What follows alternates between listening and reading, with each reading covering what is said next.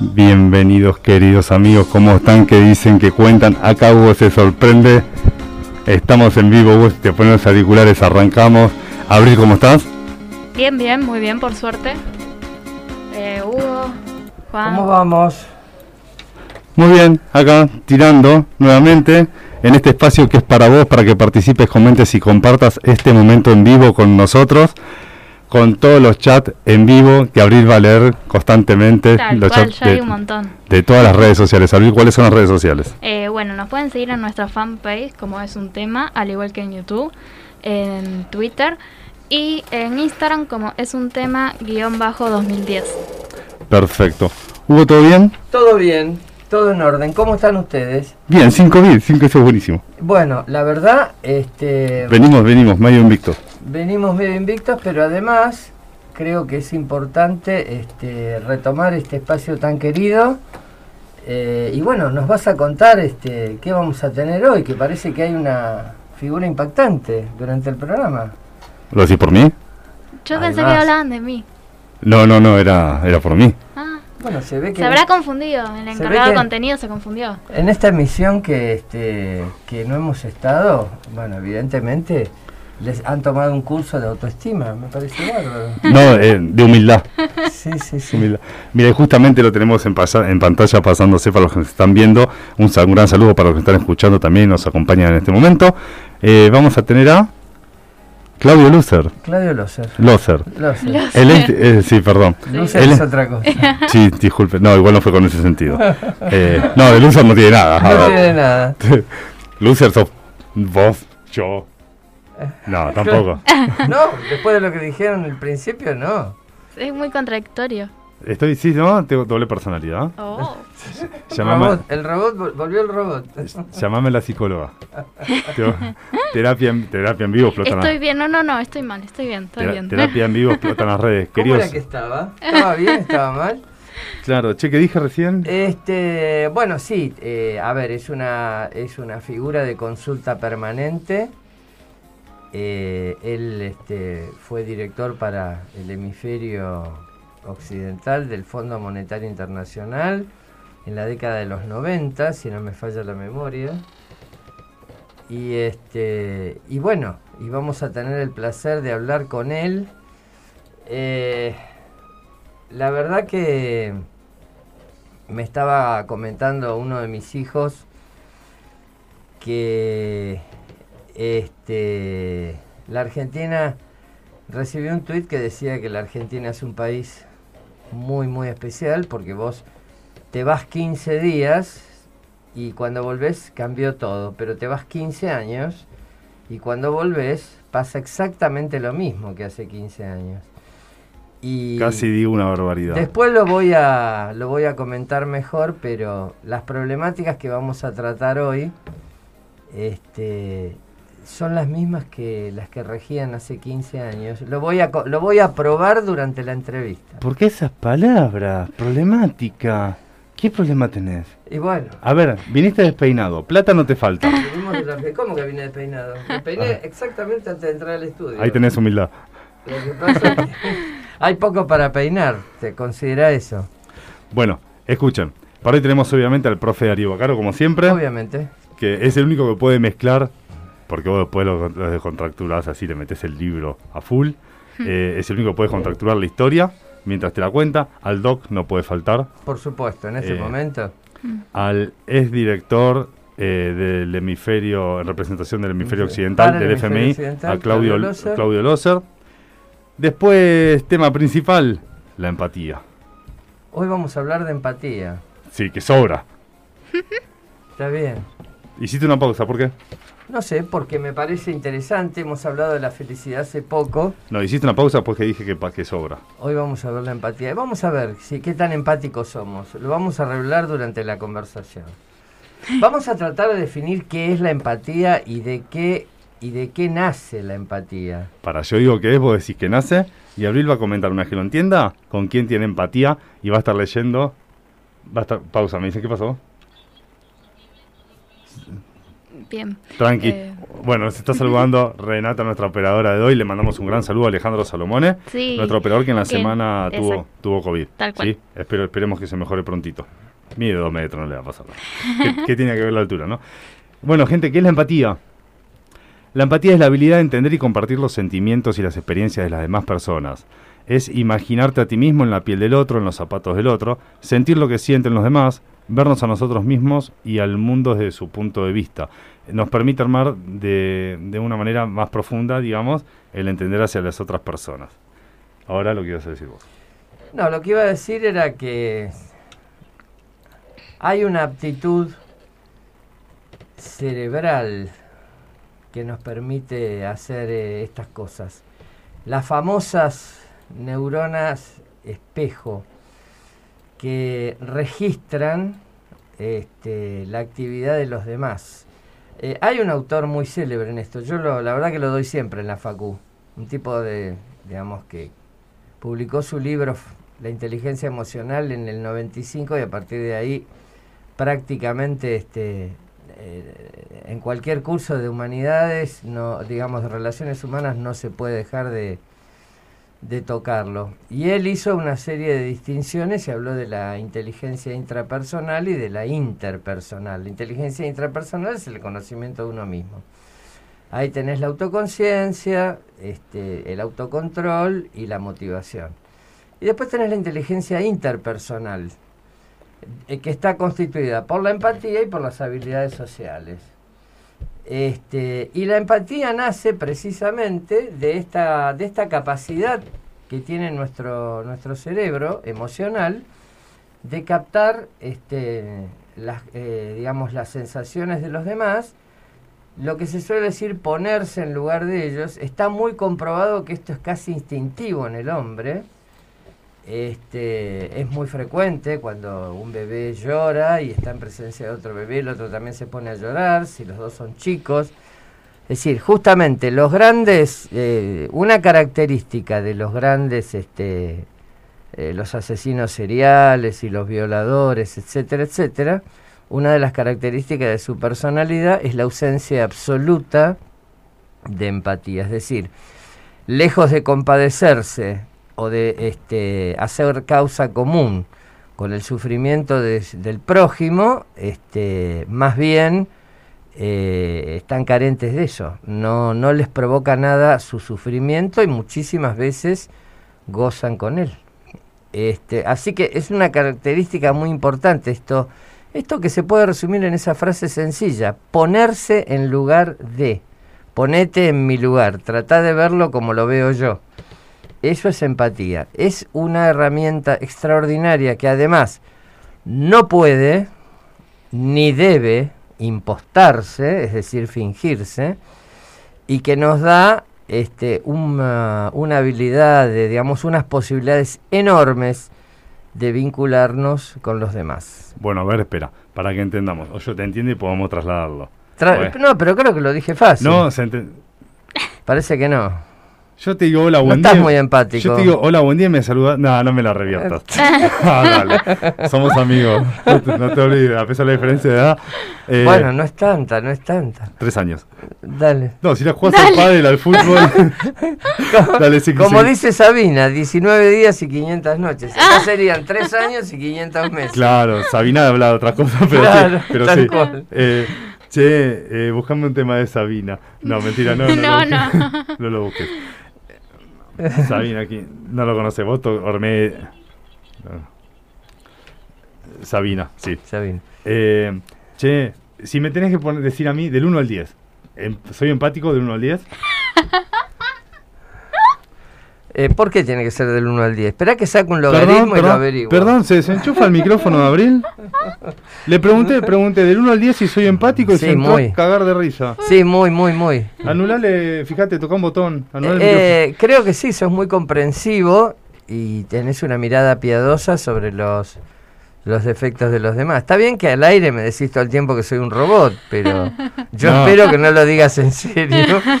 No, creo que, que es muy importante eh, valorar esto en los demás, sobre todo en este momento, en estos momentos donde, eh, digamos, todo es grieta, todo es un boca river, como se suele decir, eh, abonar la tesis contraria es muy interesante. Tratar de comprender realmente lo que le pasa al otro es de una importancia increíble. Creo que es este que es una capacidad que nosotros, vuelvo a insistir, es muy, está muy desarrollada en el ser humano, pero a veces nosotros con nuestra desconfianza este, y con nuestras ansiedades nos encargamos de suprimirla o de, o de matarla de a poco. Pero no debe desaparecer. Y además, vuelvo a insistir, no puede ser impostada. Es decir, eh, cuando vos eh, te, haces el empático o este, querés simular que lo que dice la otra persona vos eh, te reflejas en ella, tu lenguaje no verbal revela que no estás diciendo la verdad. Cuando uno está entrenado en observar el lenguaje no verbal de los demás, ocurre eso. Vos te das cuenta por, digamos, por los ademanes este, o por los gestos, como quieras, por el lenguaje gestual, que realmente no está siendo empático de verdad. Perfecto. Ahora, ¿Abril es empática? Sí, totalmente. Gracias. Totalmente. Bueno, qué suerte que tuvo Abril. Este, Vos también sos simpático. Hoy me venía bueno, no, necesitamos otra cosa. Esto está, cortemos con tanta dulzura. No, pero en serio, realmente. ¿Dónde dulzura, robot? Es una, es una característica muy importante en el hombre. ¿Vos eras fanático de cómo es el viaje a las estrellas? No, ¿cómo se llama? Sí, el señor Spock. Gente, vamos. Es un personaje fascinante el señor Spock. Vamos con un poco de lo que nombró Hugo con Sabina y volvemos con un llamado a la solidaridad.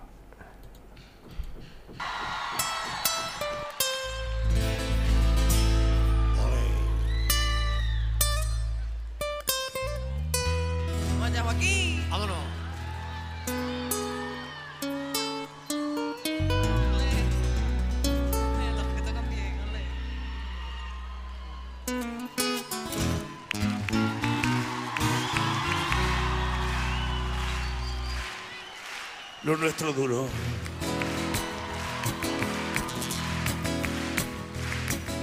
Lo que duran dos peces de hielo en un whisky on the rocks.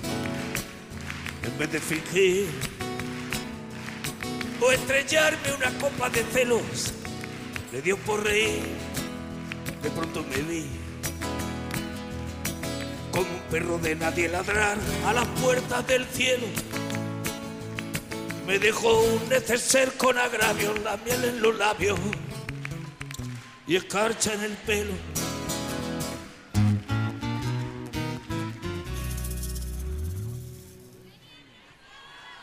Tenían razón.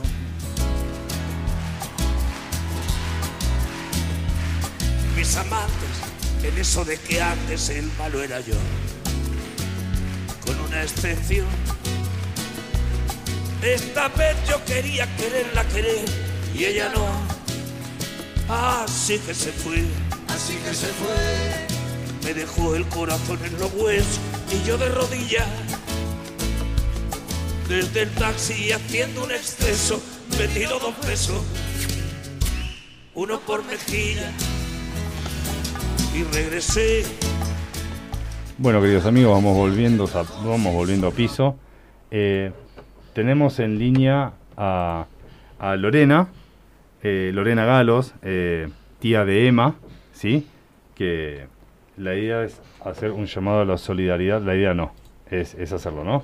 Eh, un llamado a la solidaridad, pues están pidiendo un corazoncito para, para Emma, ¿sí? Cinco añitos tiene nomás. Lorena, ¿estás ahí? Sí,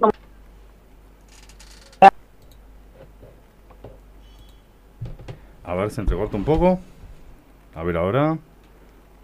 Soy yo, soy vos. A ver. Lorena, ¿me escuchás? Mm. Ahí está. Ahí va, a ver. Hola. ¿Ahora? A ver, ahí va Lorena.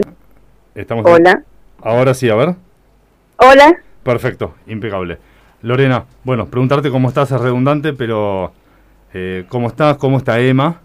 Y quiero que nos cuentes un poquito y le hagas llegar a la gente este pedido a la solidaridad que tenemos en imagen, el flyer que me mandaste de Emma.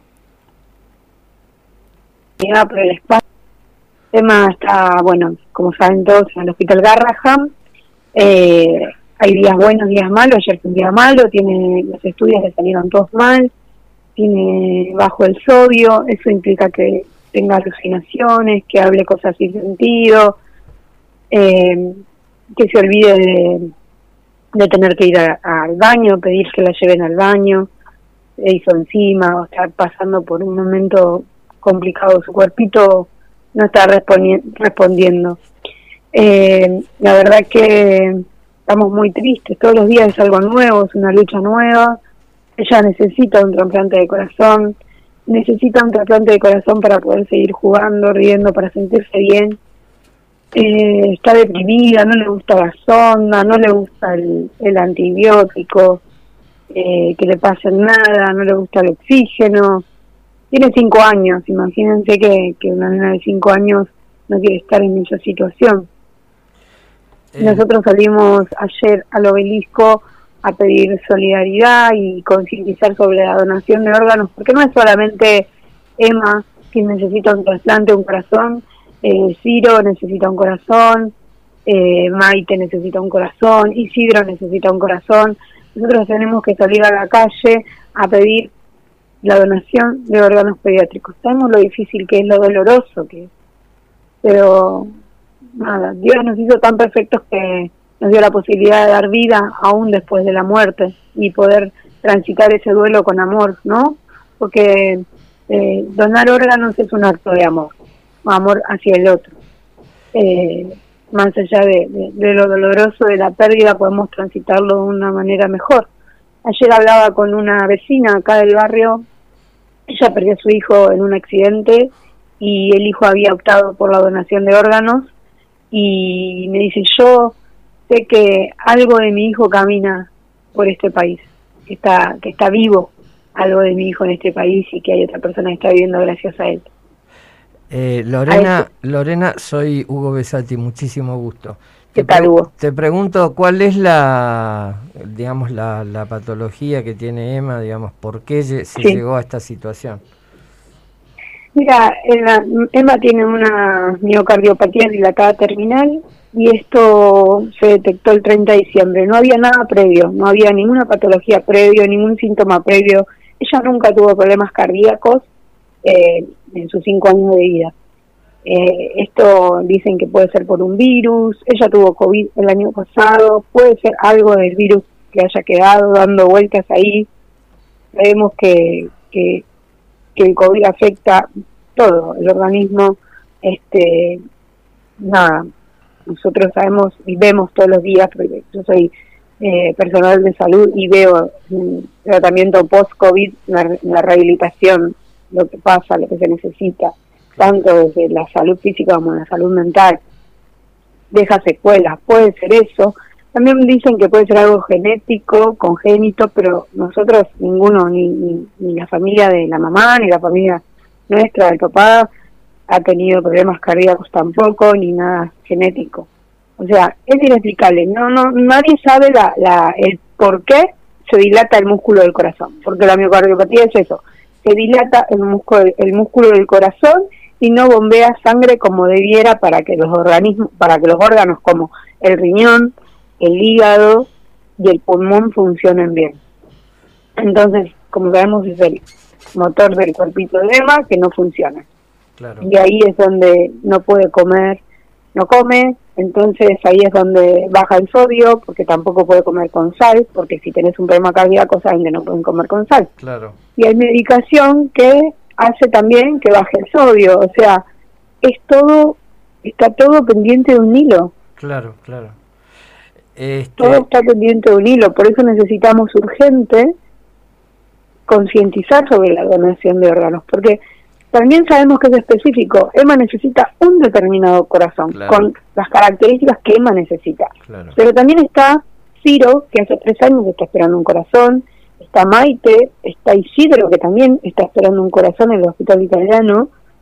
No es solamente por Emma, nosotros tenemos que tomar conciencia, decimos, bueno, a ver, yo en el barrio 2124 eh, venimos luchando por causas sociales, ¿sí? Lo que emerge, lo que vemos, eh, no sé, las adicciones, lo alimentario, las vacantes de la escuela, luchamos por esas causas. Y no vemos esto porque no es un emergente, pero ¿por qué? Porque no salen los medios. Claro. Nosotros estamos tratando de que salgan la mayoría de los medios la donación de órganos. No hay pautas publicitarias que te digan todo el tiempo que estás salvando siete vidas si donas un órgano, o si hay donación pediátrica. Claro. Siete niños que pueden vivir gracias a esa donación pediátrica. No existe la sensibilización. No hay eh, presupuesto para eso. Claro. Eh, Entonces no lo vemos. Una, una vía que se me ocurre es la de eh, Change.org, que hace una tarea de difusión impresionante en distintas causas. Yo mismo he firmado muchas veces eh, cosas que me llegan a mi correo para que apoye, inclusive está la posibilidad de difundir por tus redes personales, Sí, tu sí. WhatsApp y de hacer este, pequeñas donaciones, que bueno, sabemos que en estos casos el factor económico es no menor, ¿no es cierto? El factor económico es no menor cuando vos querés visibilizar esta causa. Por ejemplo, nosotros no pedimos dinero, pero sí por ahí una pauta publicitaria en un cartel en una en una ruta. Que alguien vaya y lo pague y haga una pauta en una ruta. Volantes, volantes sobre la donación de órganos en todos los hospitales. Nosotros pondríamos gente para que o, pa- o poner gente para que repartiera esos volantes, que haga volantes Claro. que haga afiches. Ahí está donde lo- lo económico es como principal. Claro. Poder hacer esa folletería, esa pauta publicitaria, pagar una pauta publicitaria en radio, en televisión, Claro. en cartelería, en afiches en la calle, en los taxis. Ahí, ahí es donde lo económico nosotros necesitamos. No, no queremos que nos den dinero No, no, a nosotros. No, y necesitamos supuesto. que Pero por lo que estás ¿Eh? con- no, perdóname, por lo que estás Sí. contando, indudablemente eh, el, el- el factor económico sería un- una, digamos, una manera Sí. de apoyar la difusión. Yo creo que la gente la sabe estas Claro. cosas. Claro. Simplemente es muy difícil, este, hasta lamentablemente, hasta que no te pasa de cerca a vos Sí, sí. parece que no tomás la verdadera conciencia. Abrimos el programa hoy hablando de, bueno, el tema eje que de nuestra emisión de hoy, que es la empatía, ¿no? Y bueno, precisamente se trata de eso, o sea, este, ponerse en lugar del otro. Yo una vez vi una publicidad que me impactó tanto, iba iba este viste esos esas en las paradas de colectivos que hay este lugares para hacer publicidad transparentes Sí. muy amplios y había una que eh, te juro me, me dejó pensando tanto decía lo pone nervioso et- este es- em, esperar el colectivo imagínese Mm. si estuviera esperando un hígado Sí, dije, sí, es tremenda, pero muy, llega bastante. O sea, imagínate, uno todos los días se hace tanta mala sangre por tonterías y después, bueno, cuando uno tiene el verdadero problema, seguro que piensa por qué me hacía tanta mala sangre por estas cosas, ¿no? Entonces, este, creo que, que, bueno, que, eh, bueno, a ver, nuestro pequeño espacio que llega a muchos lados, este, está a tu servicio y a tu disposición para que difundas lo que quieras, que es lo que estamos haciendo en este momento. Muchas gracias, muchas gracias. La verdad que es sumamente importante poder hablar del tema, ¿no? Eh, que sea de la agenda diaria. Eh, yo pensaba estos días esto sube porque nosotros estamos con muchos amigos, vecinos, todo el mundo, la gente se solidariza, entonces estamos llegando a algunos medios y también a, hasta otros países, Brasil, Paraguay, mandando videitos, personajes que públicos de, de- la farándula, de la televisión, del teatro que están publicando eh, lo de Emma, pero viste que esto es sube y después empieza a bajar. Sí, sí. Es el pico y después empieza a bajar. La idea es sostenerlo. Nosotros vamos a estar todos los viernes a las 6 de la tarde haciendo el semaforazo en el obelisco para que esto no se pierda. Así que invitamos a toda la gente, la población de, de nuestra querida Argentina, de la ciudad de Buenos Aires, el conurbano, los que se puedan acercar. Todos los viernes vamos a estar haciendo el semaforazo en la 9 de julio, concientizando con la, por la donación de órganos pediátricos. También invito a las familias que están esperando un trasplante eh, pediátrico, un trasplante de adultos. Sabemos que, que tenemos la ley Justina que ampara a, a los mayores de 18 años que pueden que son donantes efectivos, salvo que, que indiquen la no voluntad. Eh, pero bueno, queremos concientizar sobre la donación de órganos pediátricos. Invitamos a todos los papás, familiares que quieran sumarse los viernes a las 18 horas. Y lo vamos a, a instalar ahí, viernes 18 horas en el obelisco, eh, todos por Emma, todos por Ciro, por Maite, por todos los niños que están esperando un trasplante en este momento y que realmente la están pasando mal en el hospital Garrahan, en todos los hospitales, en el italiano y también en sus casas. Hay niños que tienen la posibilidad de esperar el trasplante en sus casas porque están eh, como estables en su situación de salud, pero hay niños que no, que están todo el tiempo luchando por su vida a cada momento en los hospitales. Perfecto, Lore. Bueno, lo que sabemos es qué es lo que le está pasando a Emma, como muchos otros chicos y otras personas, ¿no? Adultos también. Y, pero también sabemos algo muy bueno que dijo Lorena, ¿no? Que somos tan perfectos que podemos dar vida. Eh, y tener un poquito de empatía, que por algo abrimos el programa de esa manera, ¿no? Hablando de la empatía y luego la llamamos a Lorena, eh, para generar el ambiente y concientizar a la gente. ¿Viste, Lorena? Primero leímos el significado de la empatía, qué es la empatía. Qué eh, lindo. Y, y, demás, porque esto es empatía, ¿no? Si uno... Sí, es amor también, amor por el otro, es un acto de amor. Y la empatía tiene que ver eso, amar al prójimo, amar al otro, ponerse en el lugar del otro, sentirlo. Porque a veces la vida no, no, no, pasa rápido, ¿no? Y, es como decía ahí el compañero que, nada, nos preocupamos por tantas cosas. Yo quiero decirles que nada tiene valor si, si uno no tiene familia con salud. Nada tiene valor. Perfecto, Lorena. Acá vas a tener en todos los programas tu lugarcito, ¿sí? En, diferentes momentos del programa, pero para el próximo programa, bueno, ya metes en el WhatsApp, eh, te iba a estar hablando por, si, por si todavía Dios quiera se solucione y no haga falta. Claro. ¿Sí? Eh, por, por Emma. Nada más que por Emma y por, por toda su familia. Ojalá no te vuelva a escuchar. ¿No? Gracias. o al menos sí para decir que salió todo bien. Ah, bueno, ojalá te voy a escuchar una, una vez más solo para contarnos eh, cómo, cómo se solucionó el tema y, y nada más. Eh, Muy bien. Y de ahí en más no te volvemos a escuchar porque si no te volvemos a escuchar es que Emma está bien. ¿Y cómo difundimos? Yo creo que igual me parece que aunque Emma tenga su corazoncito es una causa que, que vamos a levantar.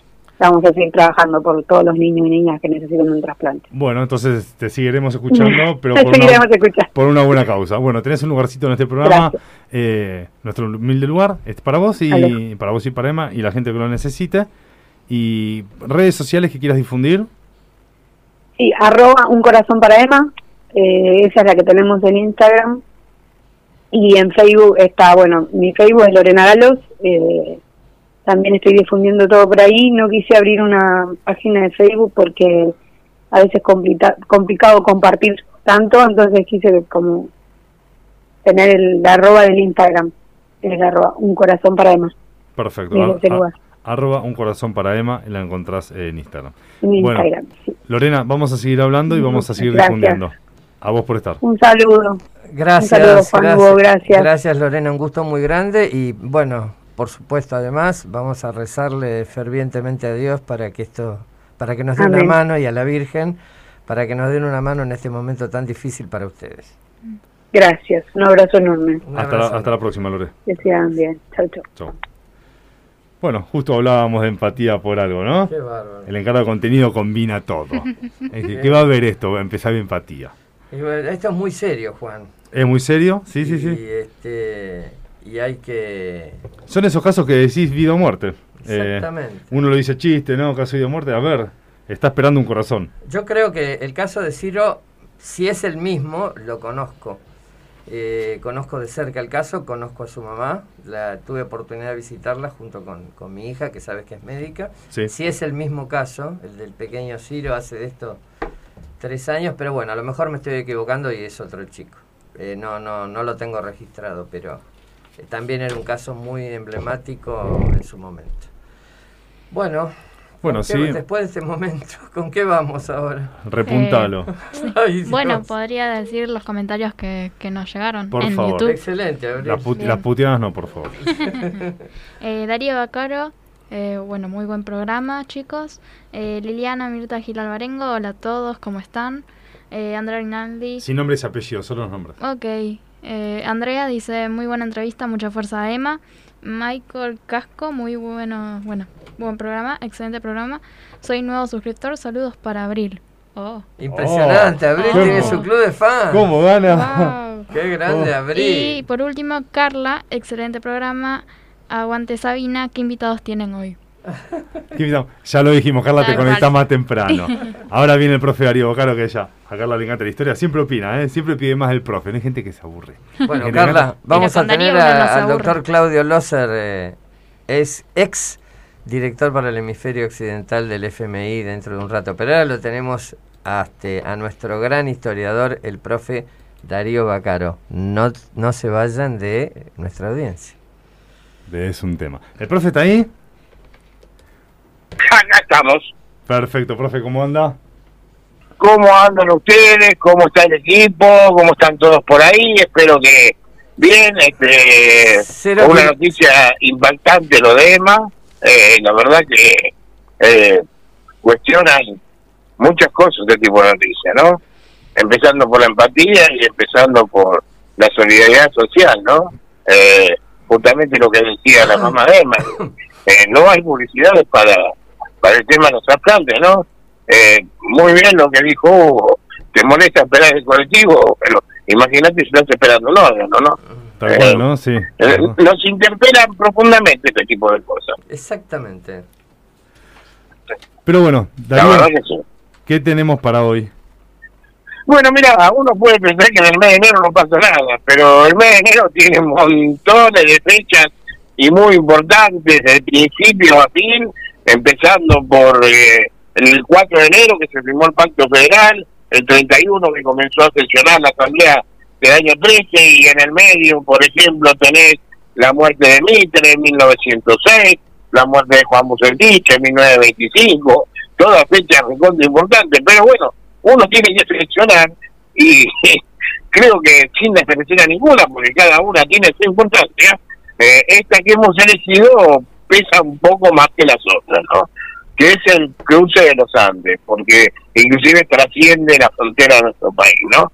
Eh, vale decir que entre el 9 y el 8 de febrero eh, de 1817 comenzó lo que se llamó el cruce de los Andes la ejecución de este llamado plan continental, ¿no? Eh, una tarea titánica, una planificación, la verdad, envidiable, eh, tanto de lo militar como de, lo logístico y de inteligencia con este ejército de los Andes que eh, justamente San Martín fue nombrado general en jefe del ejército de los Andes después de la independencia. Si no se declaraba independencia, San Martín no iba a encabezar ese ejército, porque ya recordemos, estamos en 1816, 17, eh, ya Napoleón estaba derrotado, eh, ya la Santa Alianza estaba reponiendo a los reyes en sus respectivos reinos que habían sido derrocados por Napoleón,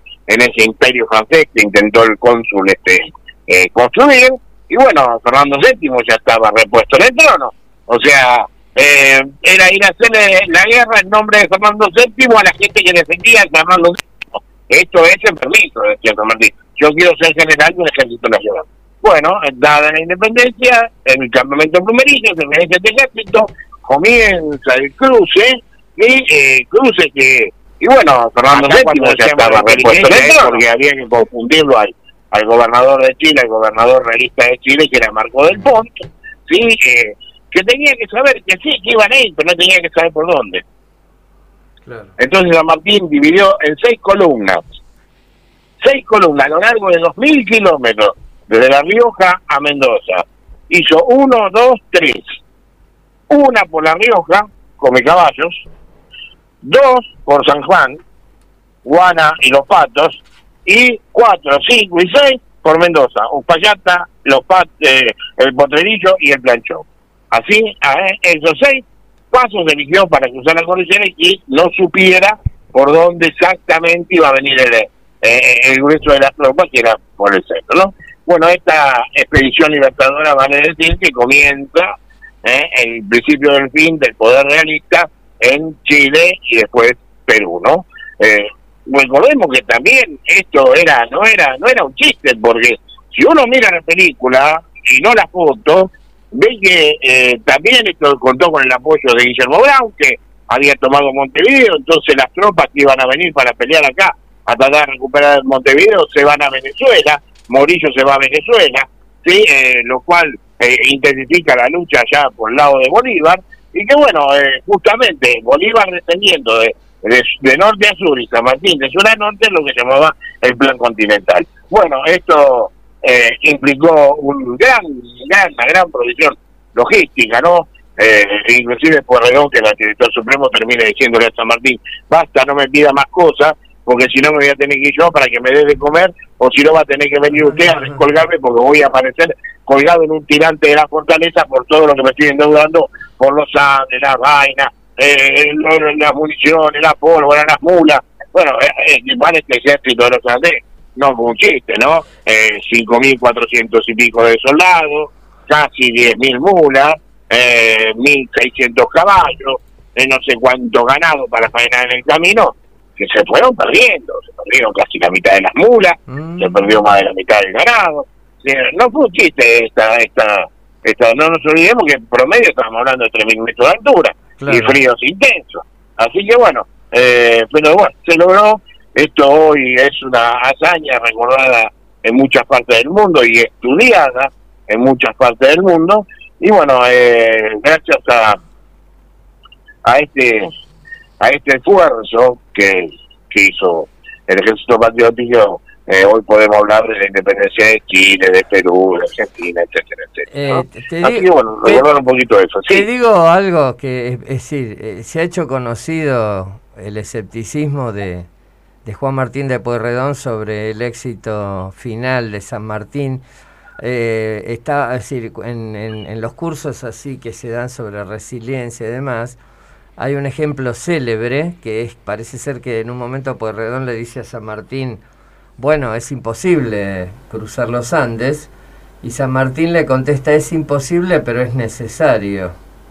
Entonces, Ah. este, eh, de- bueno, se da como un ejemplo de resiliencia, es decir, de sacar fuerza de flaqueza.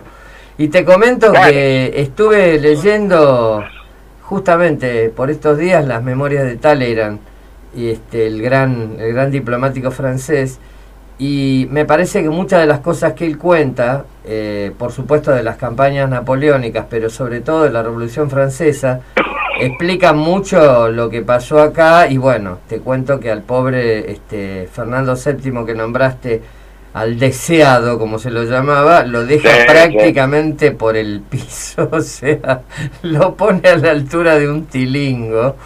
Y este y, y además bueno con esa mesura este, de la pluma de Talleyrand que bueno es típicamente clásicamente francés este nunca pierde el, el aplomo pero le da con un caño y pone al descubierto todos los errores que se cometieron en España y que bueno nos pusieron en un trance muy complejo. Es decir creo que tenía razón San Martín era imposible pero era absolutamente necesario Pero sí, no, no, aparte eh, no le iban a decir a San Martín justamente lo que era imposible o, o lo que había que hacer.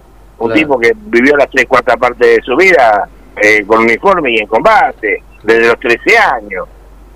O sea, él sabía que era una tarea riesgosa, él sabía que era una tarea difícil, pero sabía que había pasos y tenía muy bien, muy todo muy estudiado, con mucho vaquiano por donde había que pasar. Yo sabía que no era moco de pavo, obviamente, pero él tenía aparte del otro lado un tipo eh, llamado Manuel Rodríguez eh, que era el que hacía lo que llamaba la guerra de tapa llevaba y traía noticias falsas para que el otro se volviera loco para que Marcos de Pons se volviera loco. Claro. y este justamente era el que le hacía la inteligencia a San Martín le decía mirá acá se puede pasar por acá hablé con un indio hablé con este acá pasan por acá van por acá vienen por acá en esta época del año usan este usan el otro o sea estaba todo no es que tampoco se largó a una aventura dice, ah, yo me mando a ver si paso paso y si no paso no paso Bueno, No, ese, no. ese- lo que hacía la guerra de Zapa es el tatarabuelo de la fake news.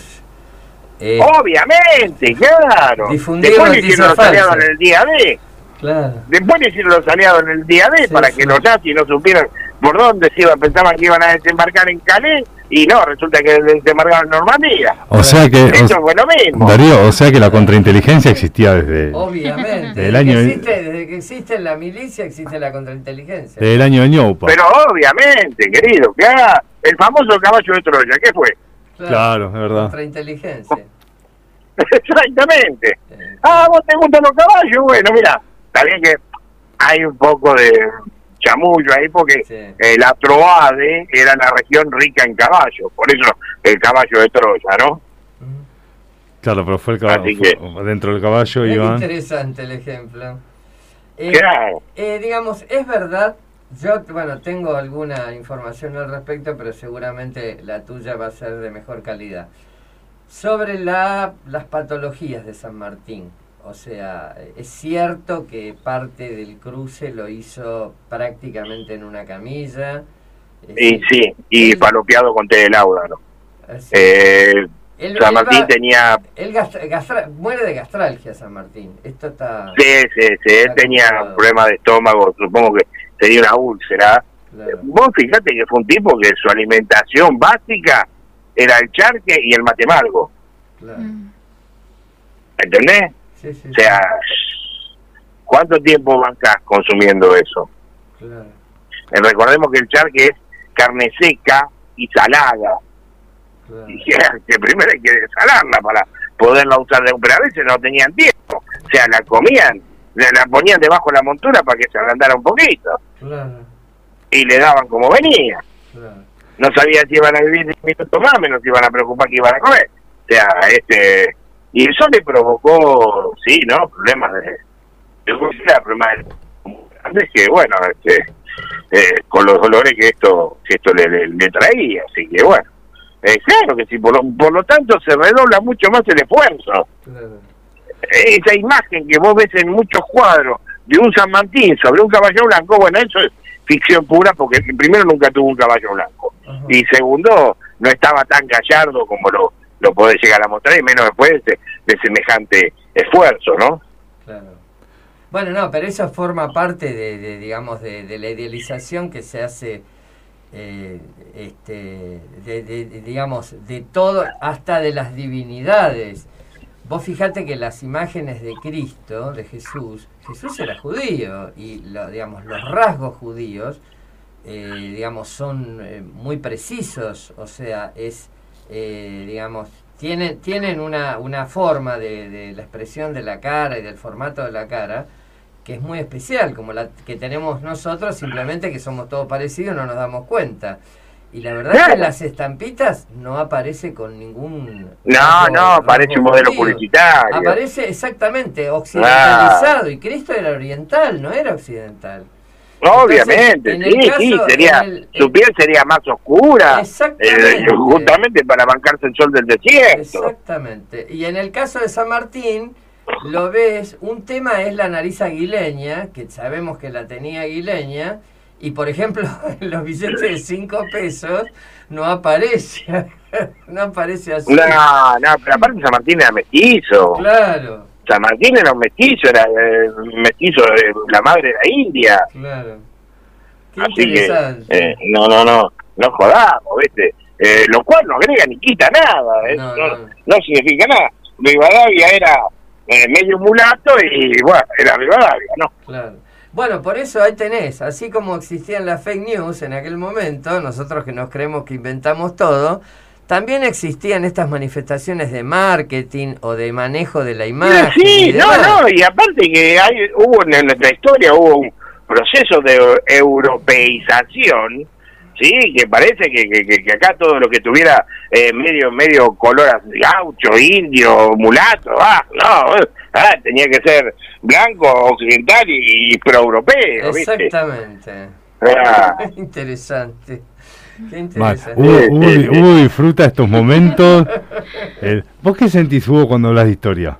A mí me gusta mucho, es una de las ciencias que más me gusta, he tratado de leer mucho, me gusta realmente mucho y por eso sí, me siento muy este muy a mis anchas cuando hablo con Darío. Pero este Mira, a, a mí me pasa lo mismo cuando cuando hablo con, con ustedes, ¿no? Y, y- y- y- esta es, es- cuanto más lees, más peor te hace sentir, porque más ignorante te das cuenta que sos. Exactamente. Bueno, pero uno no ¿Entendés? puede, uno no puede saber todo. No, no, pero ni- ni- uno no puede ni siquiera a- a- arrimarse a lo que es saber. Bueno, hay gente que sí, ¿no? Pero en nuestro caso, o en mi caso en particular, eh, yo apenas soy un divulgador de algunas cosas. O sea, ¿entendés? Me- Imagínate los tipos que saben en serio. Ah, bueno. Imagínate esos tipos que saben en serio, ¿no? bueno, a ver, para, para que están a- abrir. años investigando un tema, años investigando un tema. Es un tema. Justo, bueno. Claro, Ahí- eso sí que es un tema. Impresionante. No, la Eso verdad. sí. No, ¿A la- vos te gusta la historia, Abril? Es, me gusta cómo la explica Darío y cómo la desarrollás vos, Hugo. Y lo que iba a decir es que ustedes, eh, Hugo y Darío, tienen empatía uno con el otro. Se entienden en la parte de, bueno, historia, cultura. Así que... no, no es- es historia con eso, historia con cultura. No, claro que sí. ¿Es Tiene que cultura? ver. Sí, tiene un montón que ver. Tiene- claro que hay tiene- una tiene que empatía ver, tiene cultural, que ver. por supuesto. Bueno, está bien. Tiene, tiene que ver entonces. Tiene que ver. Abril. Bueno, bien, qué raro abrir hablando del momento. Yo también, ¿eh? Yo, el momento de historia hablan Hugo y Darío. Nosotros nos quedamos. Sí. Mira, eh, hablando del tema empatía, Pero pará, pará, no. Atahualpa Atahualpa Yupanqui decía que es un amigo, decía, uno mismo con otro cuero. Tal cual. Ah, bueno, sí, yo era otro ejemplo, pero no. No, no, no, no. Ami- No. Amigos son. No, y además, la verdad que hoy tu columna nos vino particularmente bien, te soy sincero, para tam- no solamente para incorporar conocimiento, sino para relajarnos un poco. La nota anterior, la verdad que a mí me, Es muy me fuerte, dejó de muy cama, te fuerte. juro. Es una, es una interpelación muy, muy, Muy muy, muy, fuerte, sí, tal grosa, muy profunda. Así que bueno. ¿Entendés? Eh, y yo no le deseo a nadie por lo que está pasando a esa pobre mujer, ¿no? No, la verdad que A nadie. Bueno, Darío, Pero bueno, terminamos el tema ahí. Mucha cultura por hoy. sí, Así sí, que- demasiado no vamos a hacer más. No, vos no, vos y Hugo no. Abril y yo no sé. Yo salgo un poquito fibrado. Salgo con mucho conocimiento. Digo, ¿qué, ¿qué te pasa? Nada, necesito sentarme. bueno. Bueno, Dari, muchas gracias por estar. Hasta la próxima. Bueno, chicos, este, como siempre, un enorme placer, este, un abrazo para todos y bueno, hasta que nos juntemos nuevamente. Dale, Hasta la abrazo grande, hasta la próxima. Hasta la Bueno, Bueno. cuánta información. Impresionante. Ya no sé en qué seguir. Hablaron bueno, pero tanto. acabamos de descubrir que eh, Hugo no es un robot, tiene sentimientos, se alegra mucho cuando habla de Darío. Si se alegra cuando habla de. Abril se anota, Claro. se anota en el, en el. Hoy en estoy el- con mucha Y eso que no está. Claudia hoy, si no ya estaría este, afuera del estudio yo. Me palicean mucho. ¿Dónde? Este, bueno, eh, parece que vamos a seguir con temas así bastante jugados, ¿no? ¿Qué dice el conductor del programa? No sé, contame vos. Yo estoy respondiendo un mensaje. Ah. esto, es, a ver, esto es así. Bueno, Yo no fui, dice Eh, me Renata, parece que tenemos que ponernos en contacto con, con nuestro con nuestro médico de cabecera, el doctor Adrián de Rosa, ¿es así? Sí. Me estás presionando. Estoy respondiendo WhatsApp. No me Bueno. vas a, ¿cómo es? No me vas a presionar, no me vas a tensionar. Tal cual. No, la verdad que es, digamos, hoy es un día, eh, bueno, ante esta explosión de casos, este, hoy es un día eh, realmente interesante para que eh, Adrián este, nos hable. Y eh, por otro lado, considero que... Bueno. Eh, sí. No, Sí. sí. No, considero que, digamos, estamos, estamos teniendo, estamos teniendo una cantidad de temas y de, y de situaciones que realmente son muy movilizantes. Efectivamente, cuando uno se pone a pensar en las, en todo esto de- del general San Martín y demás, que a veces hay tanta gente que no le da, no le da el valor que, que tiene. Ustedes fíjense que se llegó al extremo de que un país este, como Venezuela incorporó el nombre de Bolívar a su propio nombre.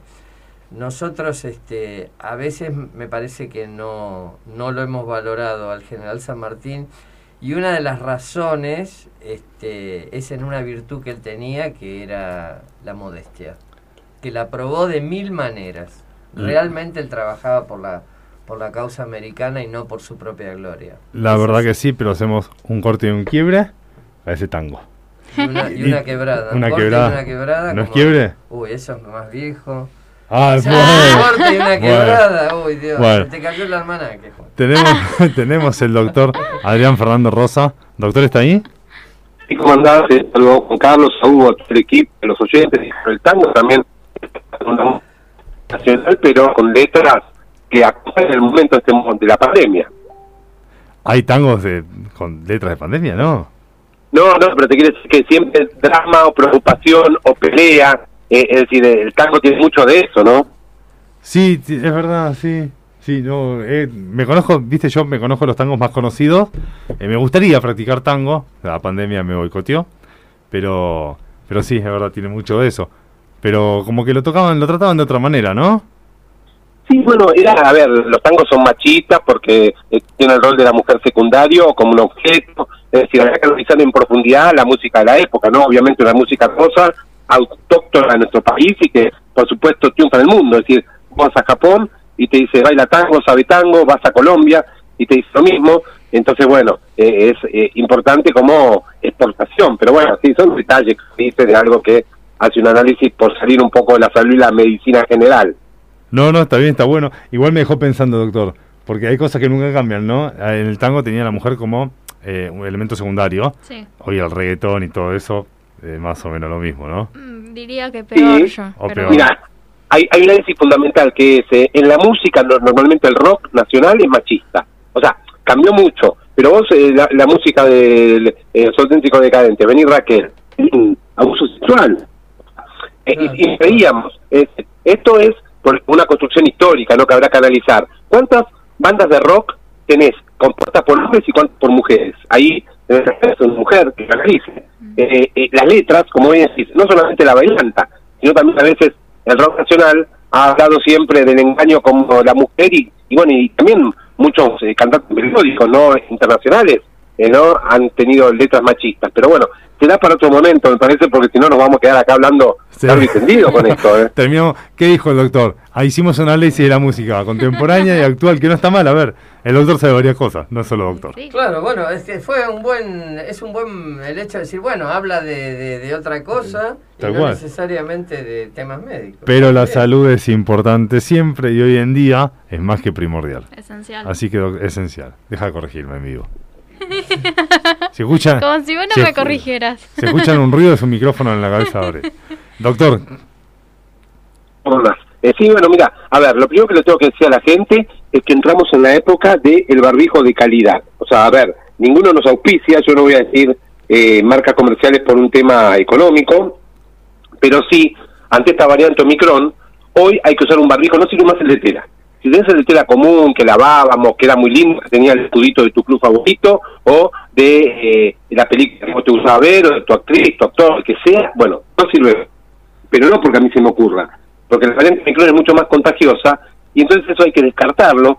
Tal vez uno lo puede usar si una plaza al aire libre y está separado de alguna persona, pero yo les tengo que decir que hay que gastar un poco en barbijos y esto es lamentable, no es una campaña de educación ni nacional, ni de la ciudad autónoma, ni de la provincia, de cada provincia de nuestro país.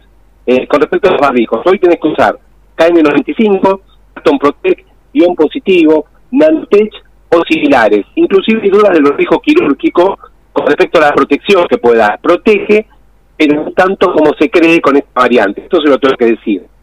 La otra noticia es siempre, alguna primicia para, para acá, es que vamos hacia la endemia, que es una y una pandemia. Y no digo solo en nuestro país. ¿eh?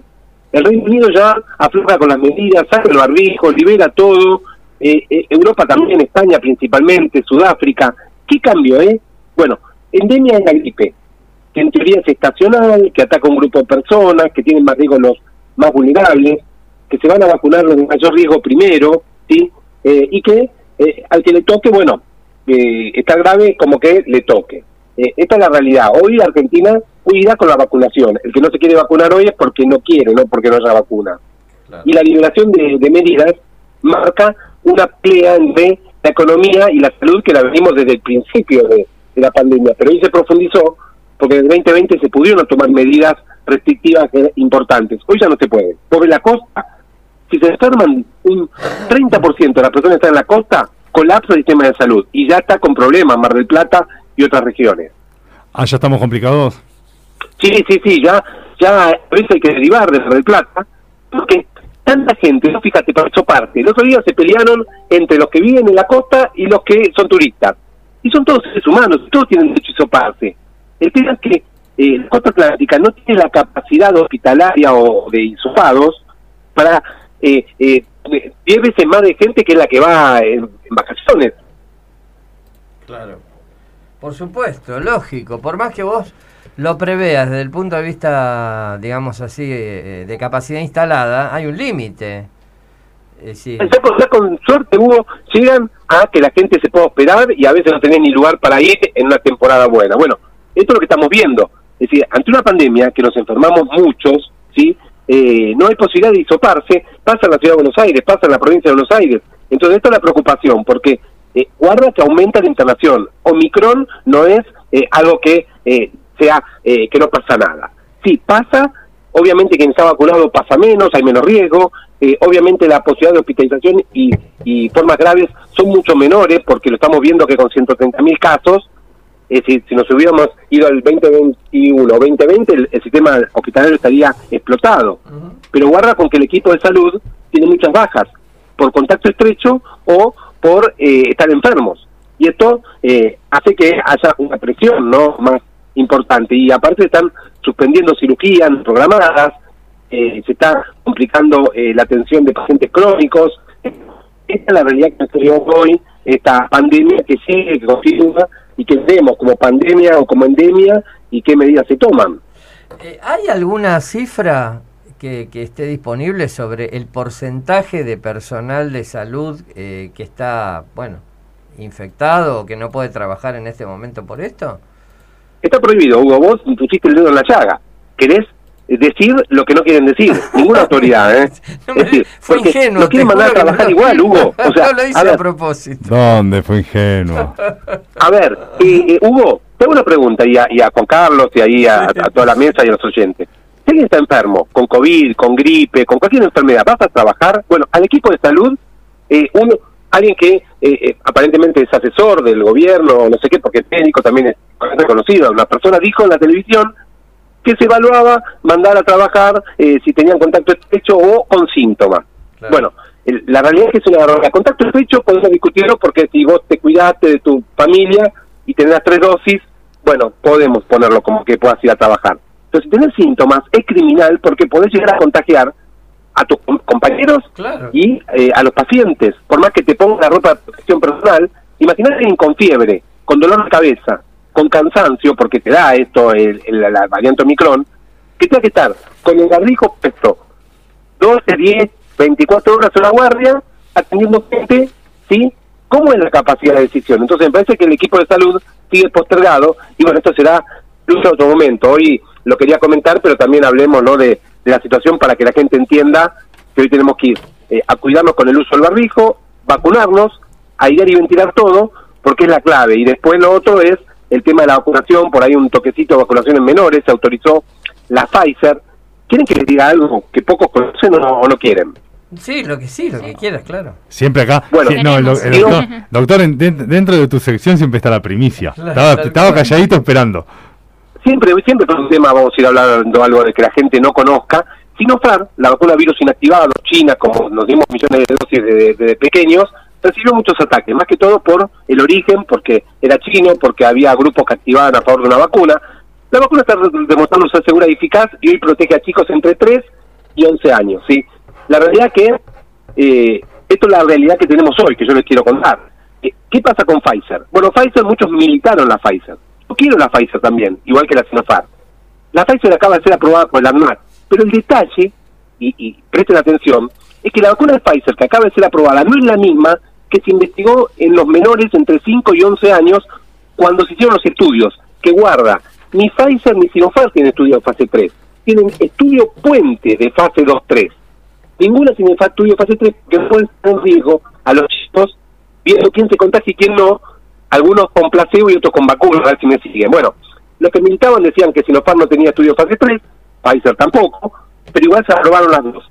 Ahora, el CDC de Estados Unidos, y acá está el detalle, aprobó una vacuna con cambios en el buffer y en sus excipientes, pero priorizó la urgencia por vacunar que los cambios, es decir, no se probó esta vacuna en sí. ¿Y sabe por qué fue el cambio?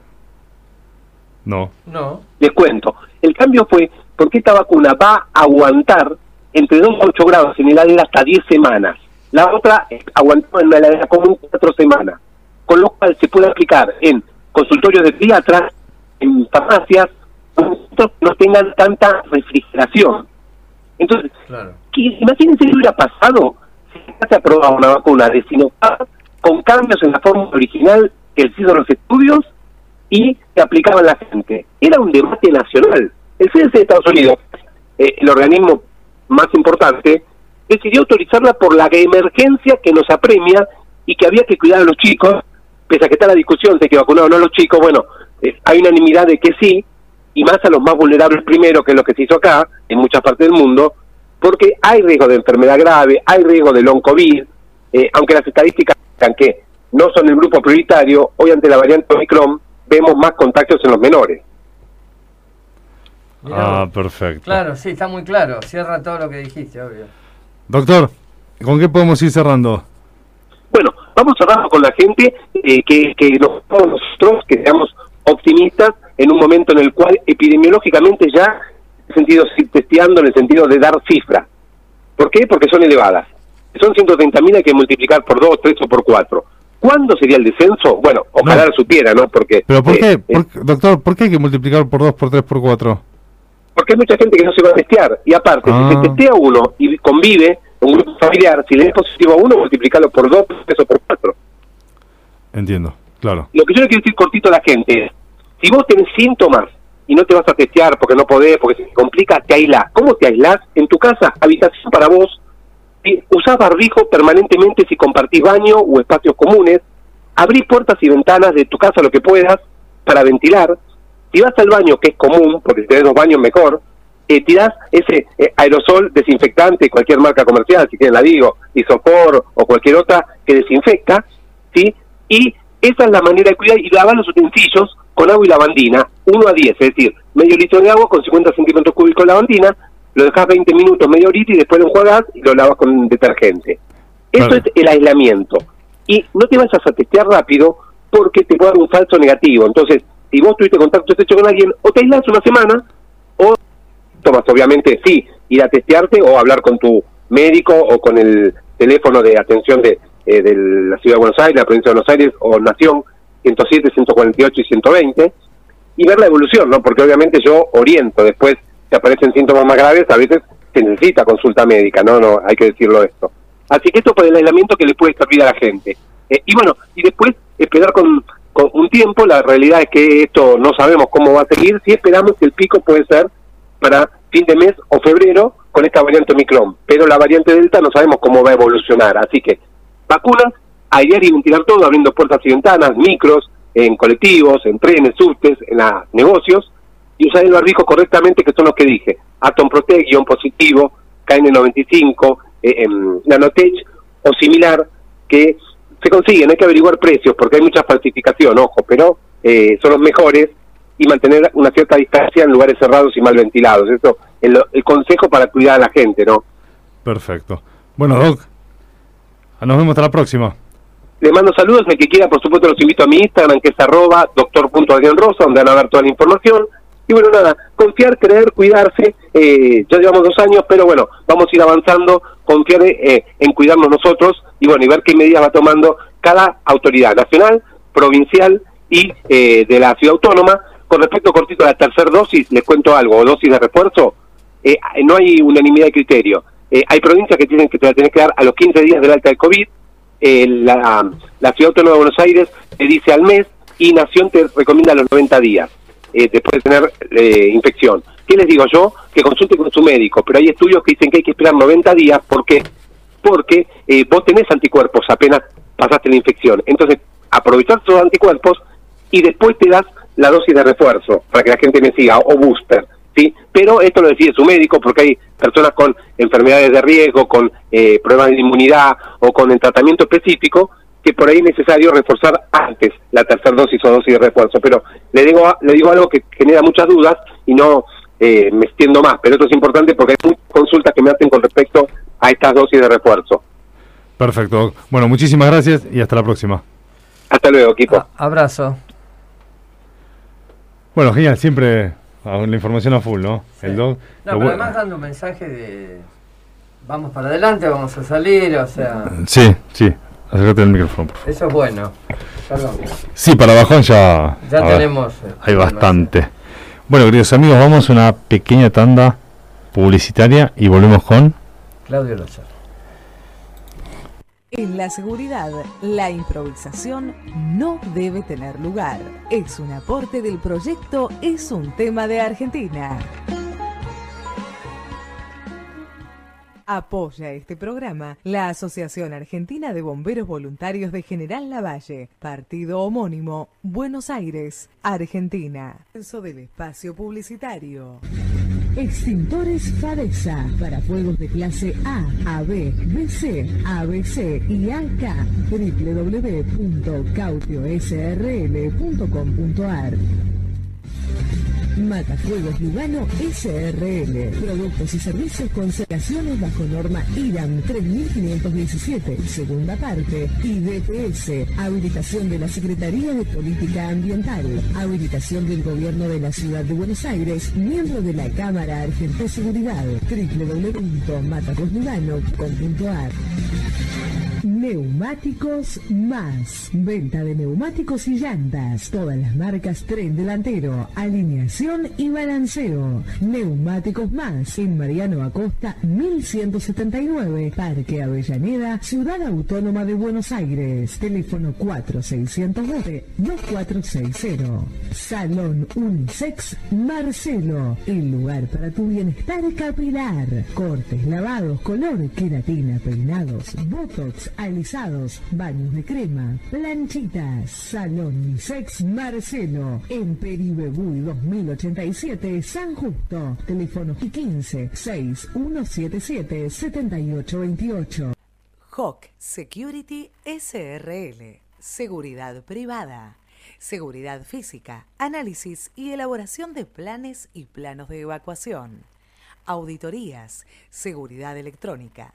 Con Hawk Security, su problema de seguridad tiene solución. Contamos con certificación ISO 9001 y amplia trayectoria en el rubro. www.hawksecurity.com.ar Mail info arroba hawksecurity.com.ar Teléfono 11 4639 4198.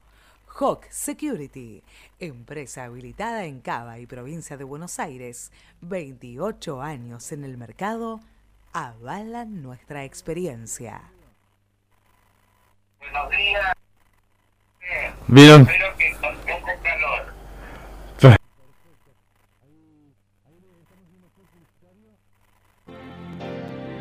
María Tomaselli, consultora psicológica, te ofrece un espacio para escucharte y acompañarte, angustias y despliegues. Podés pedir un turno al 11 55 86 2996. 11 55 86 2996.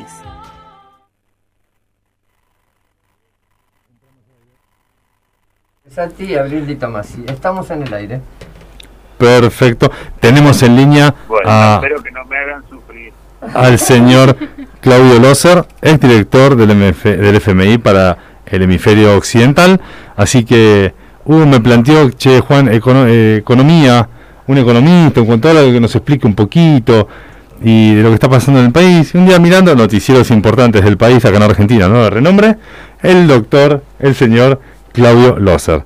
Dije, a ver, ¿me hablará o no me hablará? Respondí eh, prácticamente al instante, la verdad que muy buena onda, la mejor predisposición y qué mejor que tenerlo a él para hablar de economía. Bueno, y además, felicitaciones a la producción. Este, ¿puedo abrir el fuego? Sí, se cortó, a ver, va a llamar de vuelta. Bueno, Ahí está. eh, a Sí. ver. Ahí No, está. ahora, ahora le voy a contar a él cuando, cuando esté en línea. Una anécdota que sin, sin que él se enterara viví con él. Ah, bueno, bueno. Arrancamos, dejamos la anécdota primero y las preguntas. Las preguntas. Y- Las hola. anécdotas nos va a servir para preguntar. A ver si está en línea. No, no, estamos llamando. Estamos Él comunicando. fue de 1994 a 2002 director del Fondo Monetario Internacional para eh, el hemisferio occidental y bueno, fue el argentino que más este que más eh, alto llegó en esta en esta entidad que sigue teniendo una interacción tan importante con nosotros. Para que se den una idea, este eh, es el, el Fondo Monetario es un producto posterior a la Segunda Guerra Mundial este, y ya en 1958 durante la presidencia de Arturo Frondizi hicimos el primer acuerdo con ellos. Estamos hablando de hace eh, casi eh, 70 años.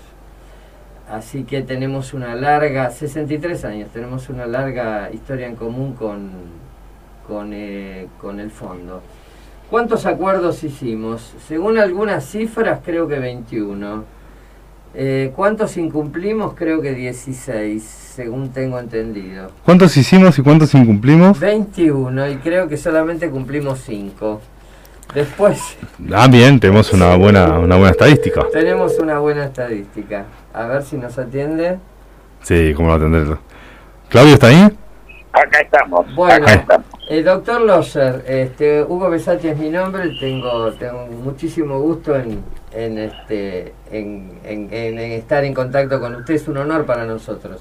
Le quería decir que eh, sin que usted lo supiera jamás, eh, usted y yo compartimos un viaje a, a México en 2006 y le voy a explicar por qué. Porque en aquel momento acababa de salir un libro que hizo muchísimo ruido en la Argentina, que se llamaba Enemigos, y que tenía como, como protagonistas... Se ríe, se ríe Claudio. al- tenía como protagonistas a, bueno, a un destacado periodista argentino, que es Ernesto Tenenbaum, y a usted. Fue es decir, fue una... Fue una, una este, fue un libro que en aquel momento hizo realmente mucho ruido a tal punto que si no me equivoco lo prologó el expresidente de Brasil, Fernando Enrique Cardoso. Ese libro fueron una serie de intercambios por mail este, entre usted y Tenenbaum eh, a lo largo de cuatro meses.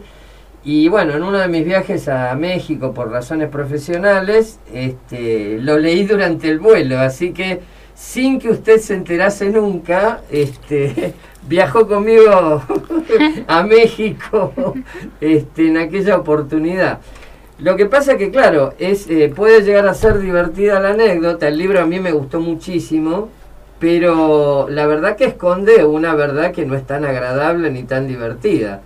Le estoy hablando de 2006, estamos en 2022 y la verdad que la problemática este, de nuestra relación con el fondo sigue siendo la misma. Este, ¿Qué nos puede decir al respecto? Mire, le agradezco sus palabras respecto del libro Enemigos. Este, espero que eh, mientras lo leía pudo dormir en su momento, ¿eh? porque, eh, porque era muy aburrido a pesar de que nos peleábamos. pero es pero es triste este pensar que esto que, se escribió hace tanto tiempo tenga tanta relevancia eh, tenga tanta relevancia en el día en el día de hoy. Eh, como como argentino mendocino que soy eh, a pesar de vivir hace muchos años aquí en, eh, en el norte me da mucha pena, me da mucha pena porque la argentinidad no se me fue. Perdone que me ponga melancólico. No, está muy bien. ¿Qué está pasando en este momento? O sea, no qué está pasando lo que leemos en los diarios. ¿Qué está, usted es un interlocutor de primera mano en estas cuestiones. ¿Qué está pasando realmente? Es decir, ¿cómo estamos eh, en este... Bueno, eh, eh, yo le diría, en este momento estoy eh, o sea, a mí no me cuentan desde el fondo porque eso lo mantienen muy muy cerrado y a, y a un viejo como yo no le van a andar contando cuentos, pero eh, eh, yo diría que hay negociaciones que las peleas que existen en este momento y que lamentablemente están demasiado en los medios, no, no estoy criticando los medios, los medios tienen que informar, pero el hecho de que, quieran negociar a través de los medios es muy ineficiente, es algo que en mi experiencia no solamente ha hecho Argentina, sino otros países, eso genera muchos fuegos artificiales, mucho ruido. Yo creo que hay un impacto. Están no sé si están sentados real o virtualmente en la mesa. Y la gran pelea eh, la gran pelea es la parte fiscal que es siempre la pelea eh, más fuerte eh, junto con digamos la expansión monetaria en todo programa con el fondo. No importa no importa cuánto haya cambiado el fondo no importa que el interlocutor sea eh, Macri o, o, sea Fernández o haya sido en su momento Menem eh, eh, o de la Rúa. Siempre estas son las peleas. Perfecto. Claudio, le quería hacer una consulta, una consulta, una pregunta. Yo soy el que hace las preguntas al hueso en el programa, pero pregunto lo que la gente quiere escuchar con un poquito menos de mesura, ¿no? Sin el libro tanto bajo el brazo. Eh, tengo varias cosas en realidad para preguntar. Un ejemplo, ayer, en, ayer en el Zócalo de, de La Nación Más, noticiero muy importante, eh, por un momento pusieron dolarizar la economía argentina. Me di vuelta, la miro a mi madre, googleé, dije, dolarizar el Mac Combo en McDonald's en vez de 1500 pesos me va a salir un dólar 75 un peso unos 75 de dólar pero a la vez en vez de la gente ganar 300 mil pesos ganar 2 mil dólares no entendí y no lo supieron explicar obviamente no era no estaba Claudio Loser eh, explicando el tema estaba otra persona y no se explicó muy bien. Qué significa cuando dicen en el Zócalo un noticiero cuando ponen dolarizar la economía argentina eh, dolarizar la economía argentina eh, significa eh, decir, señores y señoras, eh, vamos a convertirnos en Panamá, eso estaría bien en realidad, o, en Ecuador, decir, es la moneda de la Argentina es el dólar no hay banco central, ¿eh? o sea, es magnificar lo que pasó en los años 90 y eh, entonces, ¿qué es lo que eso significa? Significa todo es en dólares y el, eh, el gobierno no tiene forma de ir al Banco Central y decirle, señores, o al banco del que sea, deme pesos para financiar mi déficit. La única forma que puedo financiarme mi déficit es, eh, digamos, eh, gastando menos, teniendo más ingresos y, digamos, eh, y no poder entrar en un proceso inflacionario. Eso es muy atractivo desde un punto de vista conceptual dado eh, dada la cómo podría decirlo dada la historia argentina yo no soy un fanático de dolarizar. En realidad hay mucha dolarización de hecho en la Argentina porque todos pensamos en verde pero pasar totalmente a una posición de que todo sea en dólares le genera a una economía del tamaño de la Argentina demasiados problemas. Pero eso eh, eso no quiere decir que uno puede como alternativa dedicarse a gastar como loco e imprimir papeles como si tuvieran valor. Eh, le hago una pregunta. sí, le hago una pregunta, doctor. Dos cosas. Bueno, primero, eh, usted sabemos que cuenta con información de, de, de, de primera mano y este, de muy buena calidad y debe haber oído hablar de, de un diputado Javier Milei este, que pues, desde su partido libertario viene haciendo mucho ruido inclusive en sectores populares porque ha sido muy votado por ejemplo en determinados barrios populares de la ciudad de Buenos Aires. Él precisamente propone es una de sus banderas suprimir el Banco Central este, y, y bueno la razón de esto tiene que ver con la falta de autarquía del Banco Central, que evidentemente no hace, no resguarda la moneda, sino que atiende las necesidades del tesoro público. ¿Esto es así? ¿Es lo que está, eh, usted está hablando de algo similar a esto? O bueno, o si no, ¿cuál sería la diferencia, digamos, no? Eh, bueno, o sea, yo, yo eh, quiero decir eh, que eh, cerrar el Banco Central no me parece buena idea. Ponerlo separado, realmente separado, como en alguna vez estuvo, del gobierno es lo que tendría que hacerse.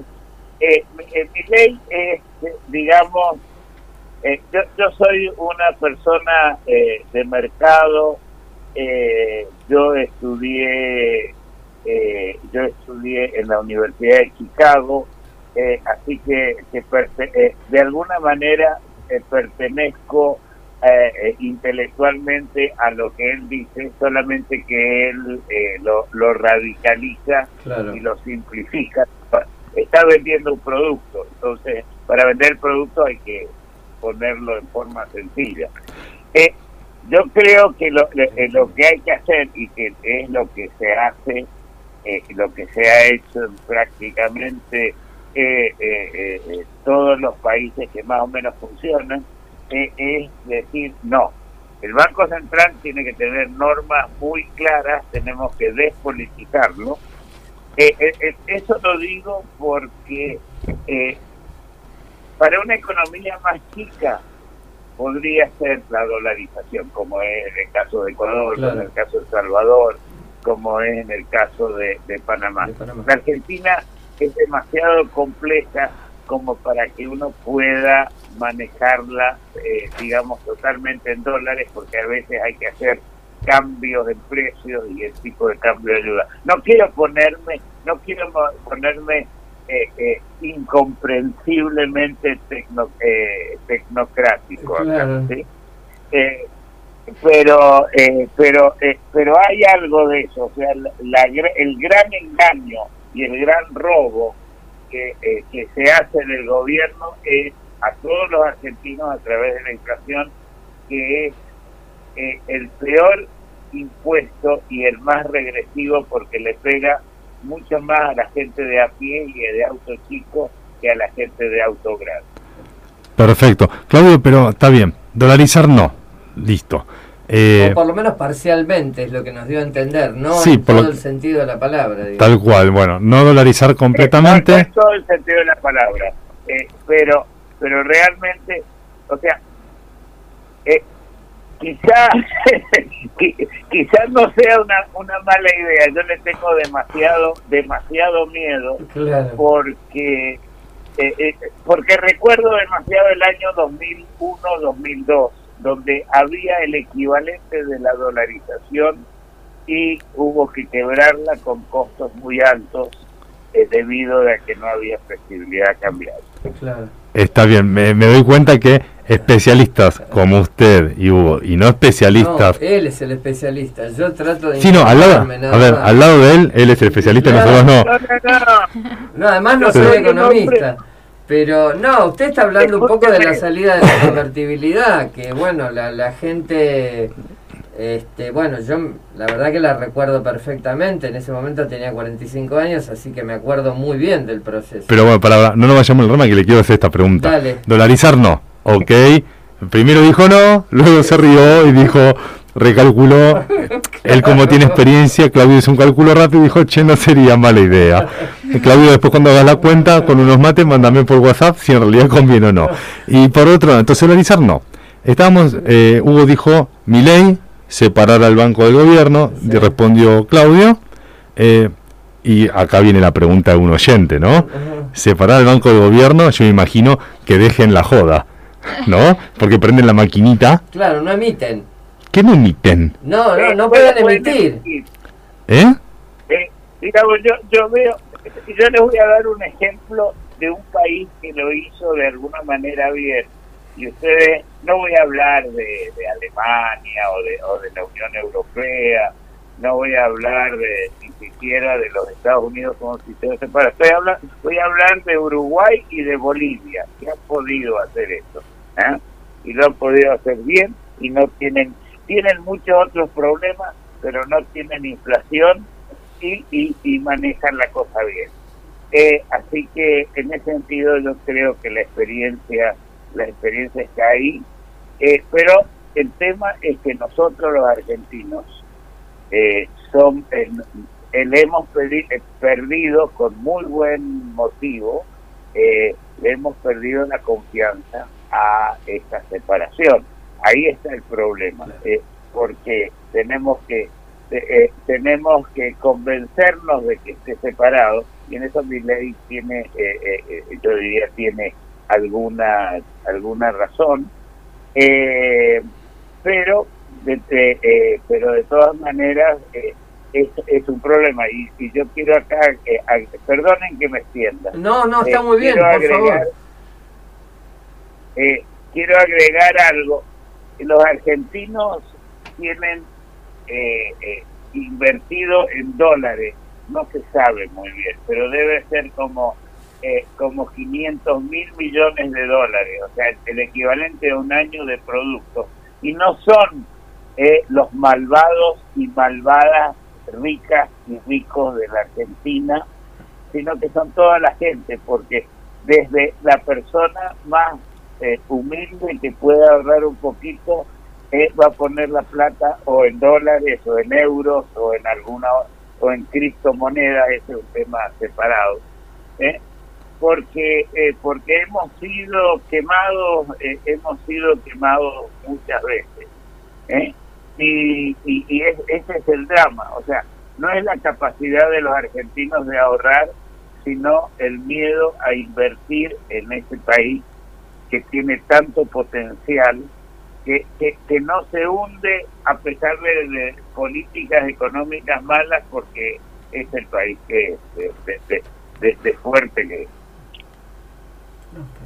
Ahora, Ah. le hago una pregunta. Supongamos, supongamos que, este, eh, supongamos que, a ver, usted me va a decir, no, Hugo, ni loco hago eso. Seguro que me lo va a decir. Pero vamos a suponer que en este momento lo llaman del gobierno y le dicen, este, doctor Loser, la verdad que queremos aprovechar su vastísima experiencia y su conocimiento y lo invitamos a tomar este, el Ministerio de Economía. Usted, No, después no de- sé si no sé si Claudio se está riendo o llorando. supongamos que dice que no, pero después, este, en nombre de ese, de ese amor tan grande que le tenemos todos este, a nuestro país, dice que sí.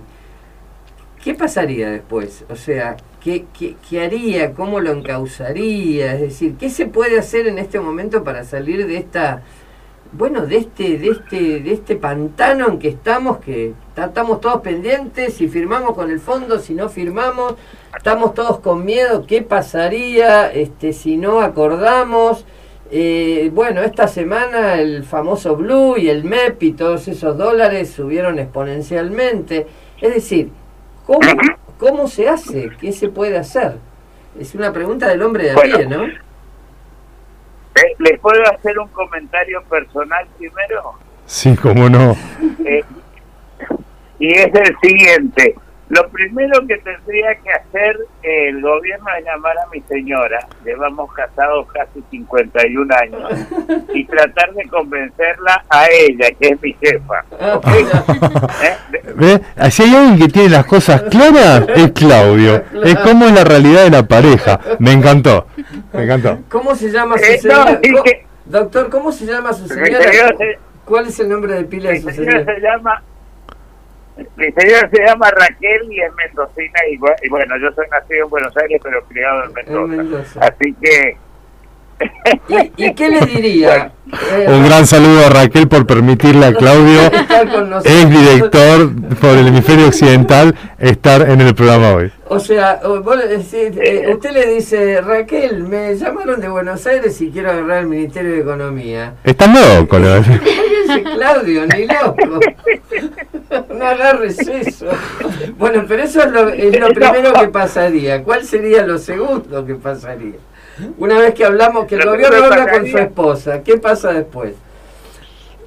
Bueno, eh, eh, primero, eh, después de que mi señora Merrete me dice, tenés cuidado, no apliques demasiado las cosas del Fondo Monetario Internacional, yo diría, sí, las voy a aplicar. Y ahí viene el lío. no, acá, acá viene lo, lo, siguiente, yo diría, eh, eh, eh, camaradas, colegas y amigos y amigas, eh, acá no hay ideología, acá hay un país, o sea, no vendría con cuentos, yo diría, eh, no diría lo que hace 60 años o algo así dijo, o 70, 60, Altogaray eh, decía hay que pasar el invierno, voy a decir, la Argentina se ha empobrecido, esa es la introducción, la Argentina está eh, eh, desde hace 10 años que viene cayendo el ingreso per cápita y no eh, y no por culpa de digamos de, del fondo o de Macri etcétera sino por una por política mala. Lo primero que hay que hacer es poner la casa en orden. Si tengo yo diría así si yo tengo caries o inflamación en las encías, tengo que ir al dentista y me lo tengo que curar. Claudio, porque no quiero. Para, eh, eh, Claudio. estoy poniendo en términos así muy de todos los días.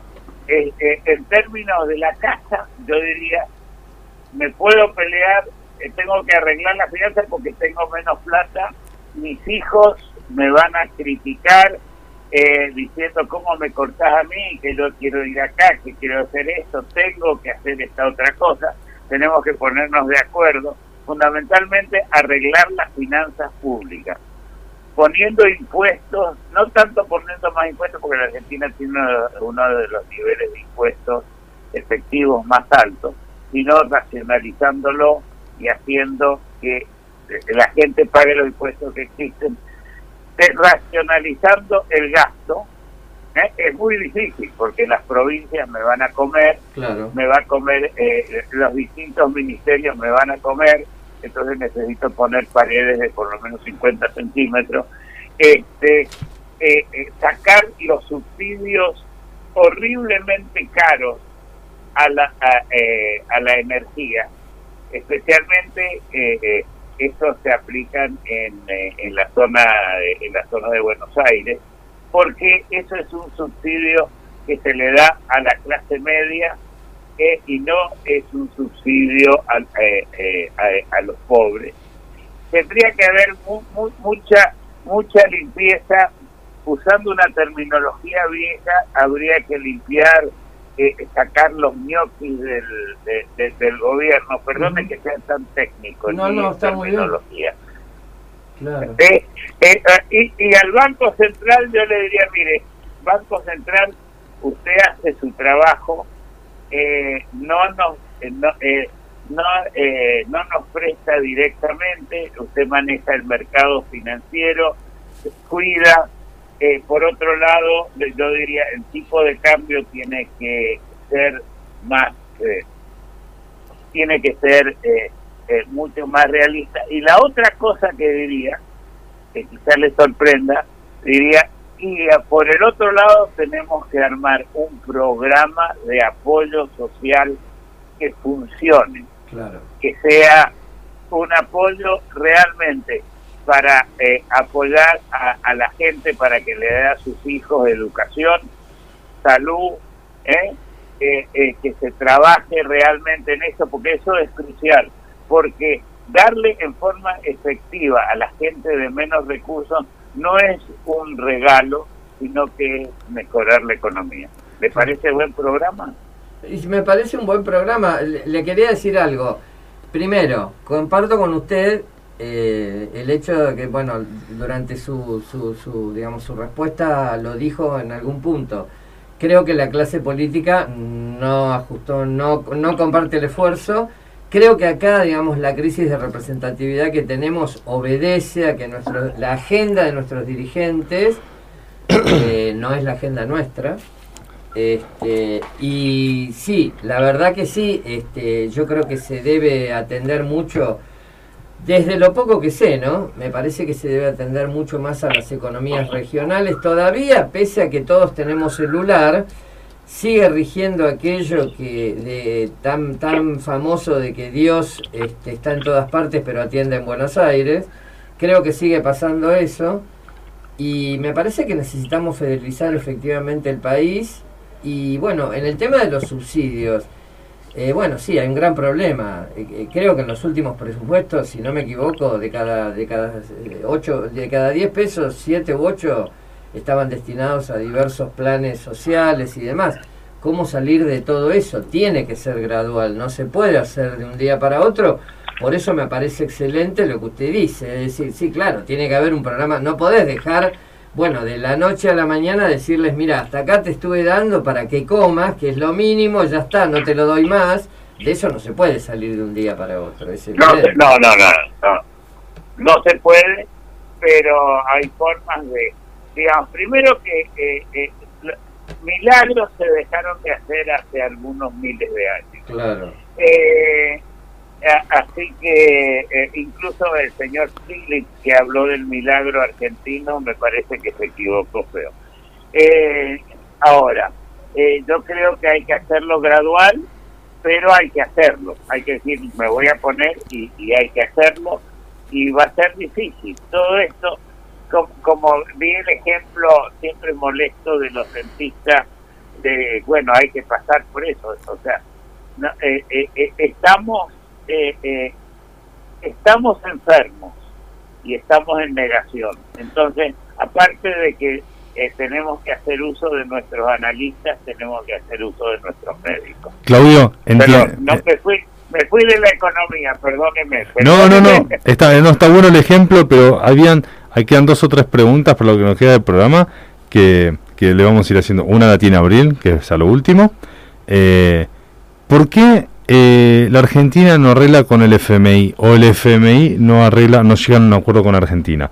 ¿Dónde está el problema? Ahora, ahora, ahora hablemos, ahora hablemos de, de, digamos, de la mercadería que hay que hablar. Sí. exactamente. El fondo quiere arreglar con, el fondo quiere arreglar con la Argentina. Eso me consta. Eh, lo que dicen es queremos un programa claro, que los Estados Unidos son uno de los principales, pero los europeos, hasta los chinos, están diciendo, miren, sin programa con el fondo yo no les presto. ¿eh? eh aunque el presidente se vaya a Rusia, ahí no va a encontrar mucha plata.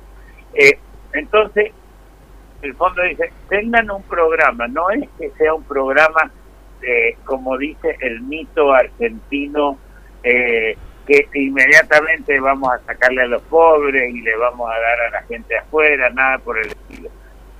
Accionistas del fondo, que son países que no quieren eh, de alguna manera recibir la plata de vuelta, pero que además dicen no queremos pagar por los errores argentinos, tienen más bien claridad en, en un programa y con una trayectoria fiscal, no de decir Hoy vamos a pasar a déficit, eh, a déficit cero para eh, diciembre del 2022, pero que por lo menos haya algo.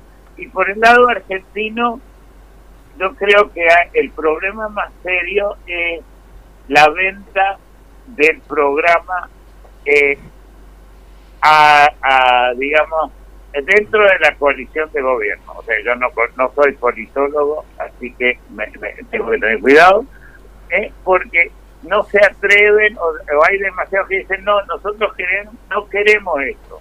Pero acá no es una cuestión de ser voluntarista, sino que es una cuestión de, de realidad. Entonces, eh, el fondo quiere, yo creo que Guzmán, con todo lo que dice internamente, eh, también quiere y entiende, o sea, yo Yo puedo tener críticas a él, puedo tener críticas a su mentor Stiglitz, pero ellos saben macroeconomía y además saben aritmética, que dos más dos son cuatro y no son cinco. Y eso yo creo que, eh, eh, o sea, no, yo no creo que no hay posibilidad de, de programa. Yo creo que en este momento eh, eh, está la pelea interna dentro de la Argentina y a medida que nos acerquemos a marzo vamos a eh, va a ser cada vez más urgente y van a estar más asustados en digamos en la clase política y probablemente entiendan qué es lo que hay que hacer. Claudio, nos quedan una pregunta para cada uno. Hago la última mía. Saco el comodín. Eh, tengo dólares. Soy argentino, ¿no? obviamente vivo en Argentina. Tengo dólares. ¿Los vendo y los pongo en plazo fijo?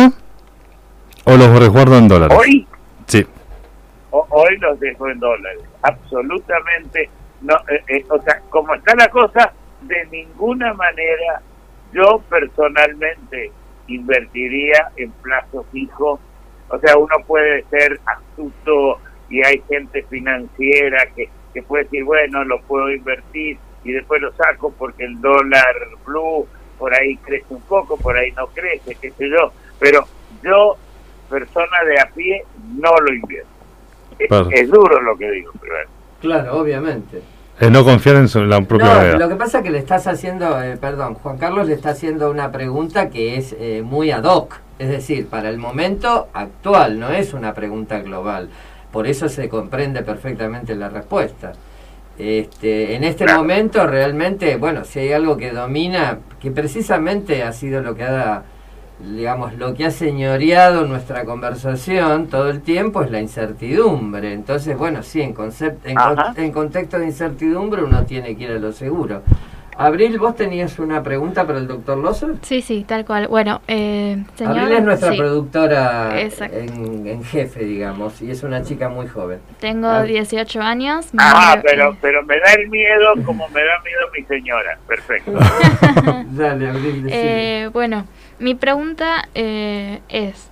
Eh, ¿Qué le diría a jóvenes como yo de 18 años qué deben hacer para crecer en lo personal? Y bueno, acá en Argentina, en mi caso este año quiero empezar facultad y tengo amigos y bueno, me incluyo en algún momento, eh, que no sé si seguir una carrera que me sirva estudiarla acá y después irme a otro país o si hay posibilidades de quedarme acá.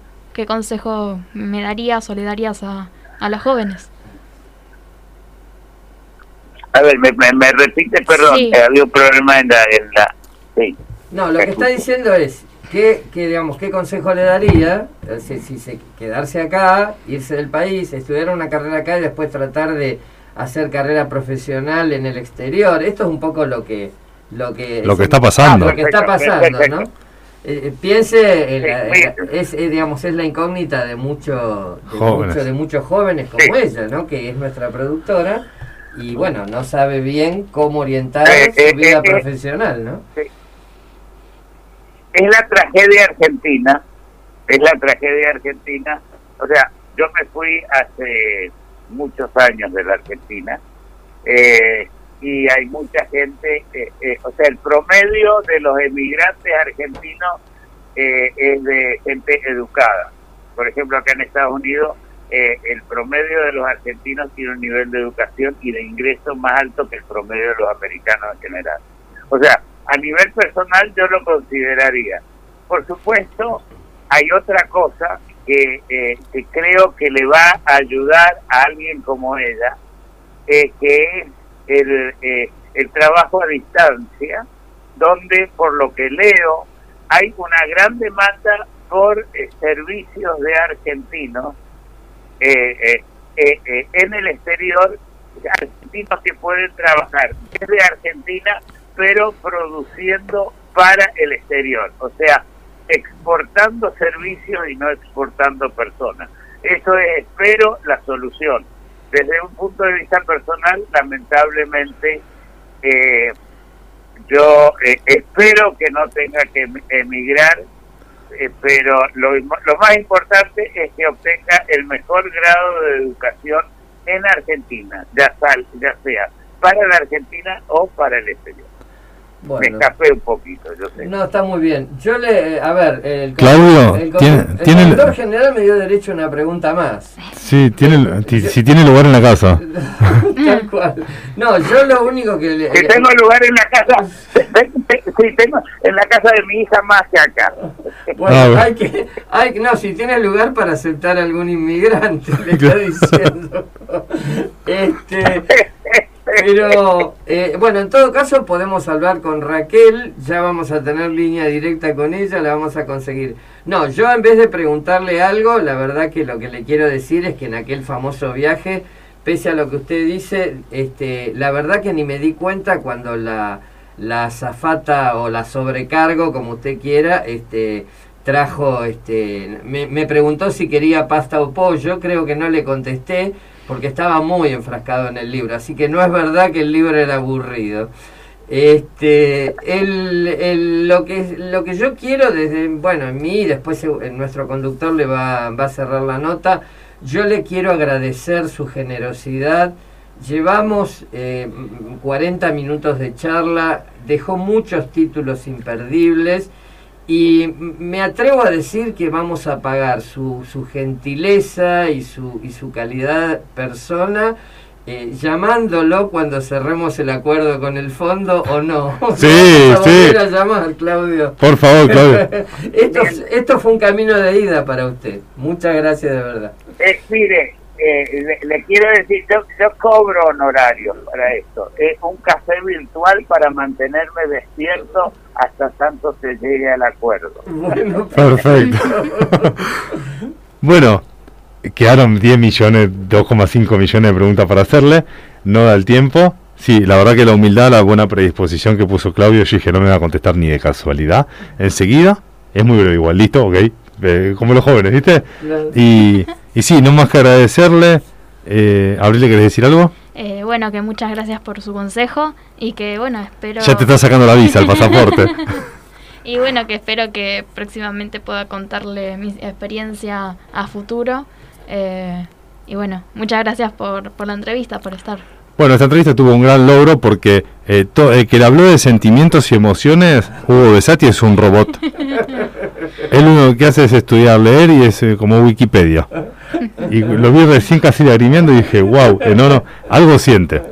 Bueno, Claudio, eh, ¿algún mensaje que le quiera dejar a los argentinos? ¿Algunas palabras? Eh, bu- bueno, primero que nada, muchísimas gracias por la paciencia en escucharme y tenerme ahí. Segundo, no dejen de querer a la Argentina. ¿Eh? Y es un, es un gran país y espero que, eh, te- que tengamos en algún momento el país que nos merecemos y no el país que sale votado. Así que eso es y, y muchísimas gracias por esta oportunidad. No, por favor, eso ha sido un gran honor en serio tenerlo, tenerlo en nuestros micrófonos y bueno, sí, lo vamos a volver a convocar. Nos la dejó picando muchísimos temas. Eh, pero el café me lo manda con media luna. Perfecto, sí, sí. Sí, sí. Usted después- diga, diga de qué confitería y ya mismo la estamos encargando. Claudio, mándeme la aplicación que yo le, le mando el café. bueno, Claudio, un gustazo. Muchísimas gracias. Muy bien. Un cariño muy grande a su No, esposa. gracias a ustedes. Hasta la próxima. Hasta la próxima. Ahora voy a hacer- ahora le voy a informar a Raquel. Hasta luego. Cariños a la gran Raquel. Chau, chau. Bueno, impresionante. Impresionante. Eh, Me gustó la simpleza. Sí, sí, yo creo que ha sido la...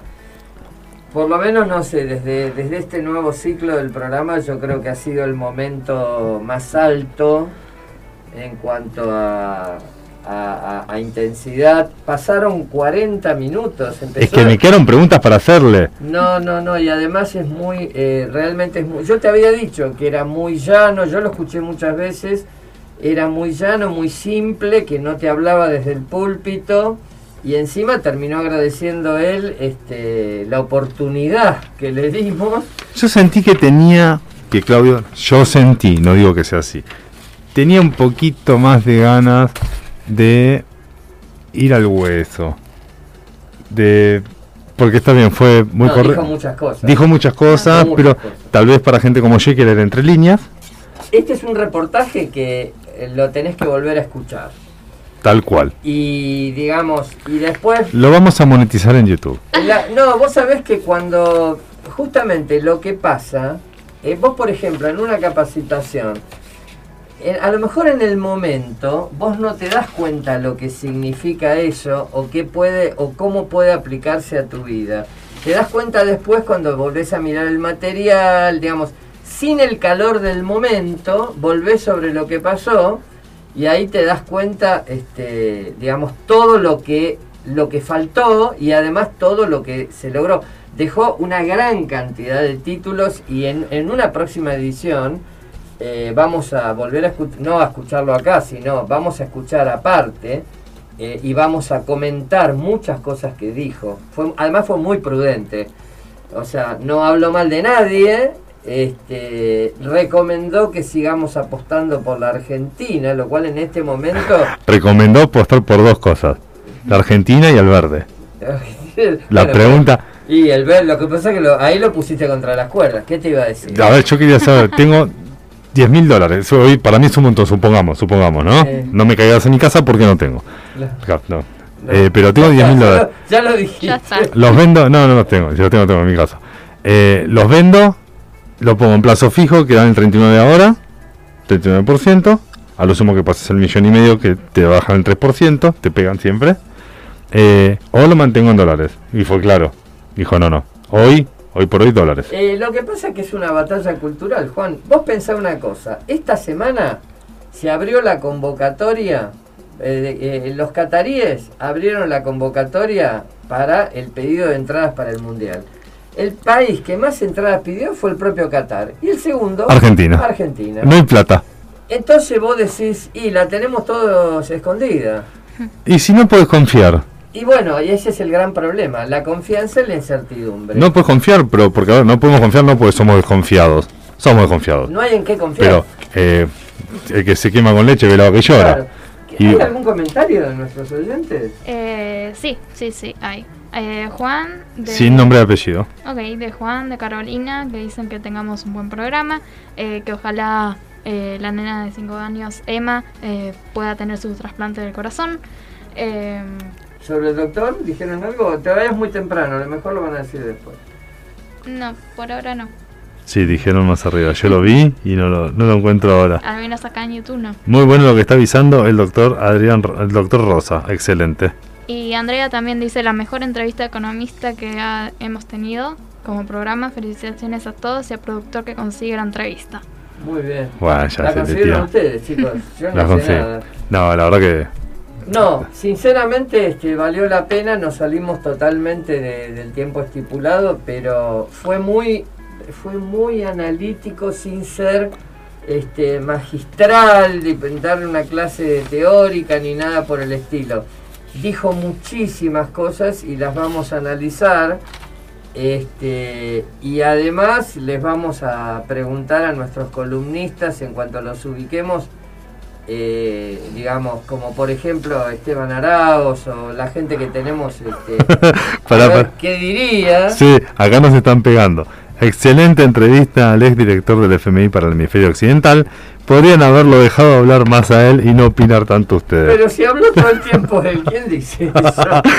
Ay, Debe ser algún primo mío que no me quiere. bloqueala, bloqueala. No, no, pero en serio, si No, habló muchísimo. Si vos, si vos me dices el tiempo... Yo te digo lo que dice el oyente. No, está bien, pero si- a ver, demos datos concretos. Eh, si la entrevista duró 45 minutos, nosotros hablamos 10. Y, y Loza el 35. Fácil. Y no sé si más. 10 hablaste vos la primera respuesta. No. Primer momento te iba a decir, mirá que la que le daba las medias es Raquel. Yo entiendo el fanatismo y que tenemos en- en- el- teníamos en línea al, al No, exdirector. había que romper el hielo con alguna anécdota. No, está, sí, sí, perfecto. Y además era verdad lo que le dije. No era una No, no, no, no, yo sé que es verdad. Bueno, empezamos con empatía, pasamos por Emma, ojalá se solucione, y como dije, como yo dije no la volvamos a escuchar, y Abril dijo ojalá la vamos a escuchar para que nos cuente que consiguió el corazón. ¿Qué nos enseña la empatía? Ya dijimos que es una capacidad que nos ayuda a comprender los sentimientos de los otros, facilitando también la comprensión de los motivos de su comportamiento y que nos permite así prevenir importantes conflictos de una forma muñosa y metafórica. Gandhi ejemplificó con esta frase lo que se entiende como empatía. Te quedaste recaliente porque agarraste el celular del toque. ¿Quién es? ¿Quién es? lo pusieron ahí, está ahí, el último. Sí, ya sé, ya lo vi. Bueno, Eh, queridos amigos, decime. Tenemos cinco minutos más. Tenemos. Cinco minutos más Sí, tenemos. es un montón, en radio es un montón. En radio es un montón. Este. Contate un chiste. Claro, no, me parece, me parece que la verdad que el programa de hoy ha sido impactante. Para mí estos últimos 3-4 minutos tienen que hablar Abril. Bueno, yo quiero empezar con esto. Que Habla de lo que sea, pero habla. Bueno, está bien. Me pareció muy, muy gracioso lo del principio del programa con que Juan tiene empatía. Me pareció muy, muy gracioso. Escúchame, perris. ¿Te conseguís, señor? No, no, no, no, no sigo porque ya veo que de, de atrás. Ahí, sí. Eh, bueno, nada, que, que lo pasé bien, eh, que fue una muy buena entrevista, tuvimos eh, muy buenas anécdotas, consejos, opiniones, eh, desde el lado profesional, desde el nuestro, Juan y vos y yo. Claro. Escuchamos y damos Somos como algún uno- otro comentario. Somos como un oyente, pero venimos a hacer Claro. preguntas. Así que bien, todo bien.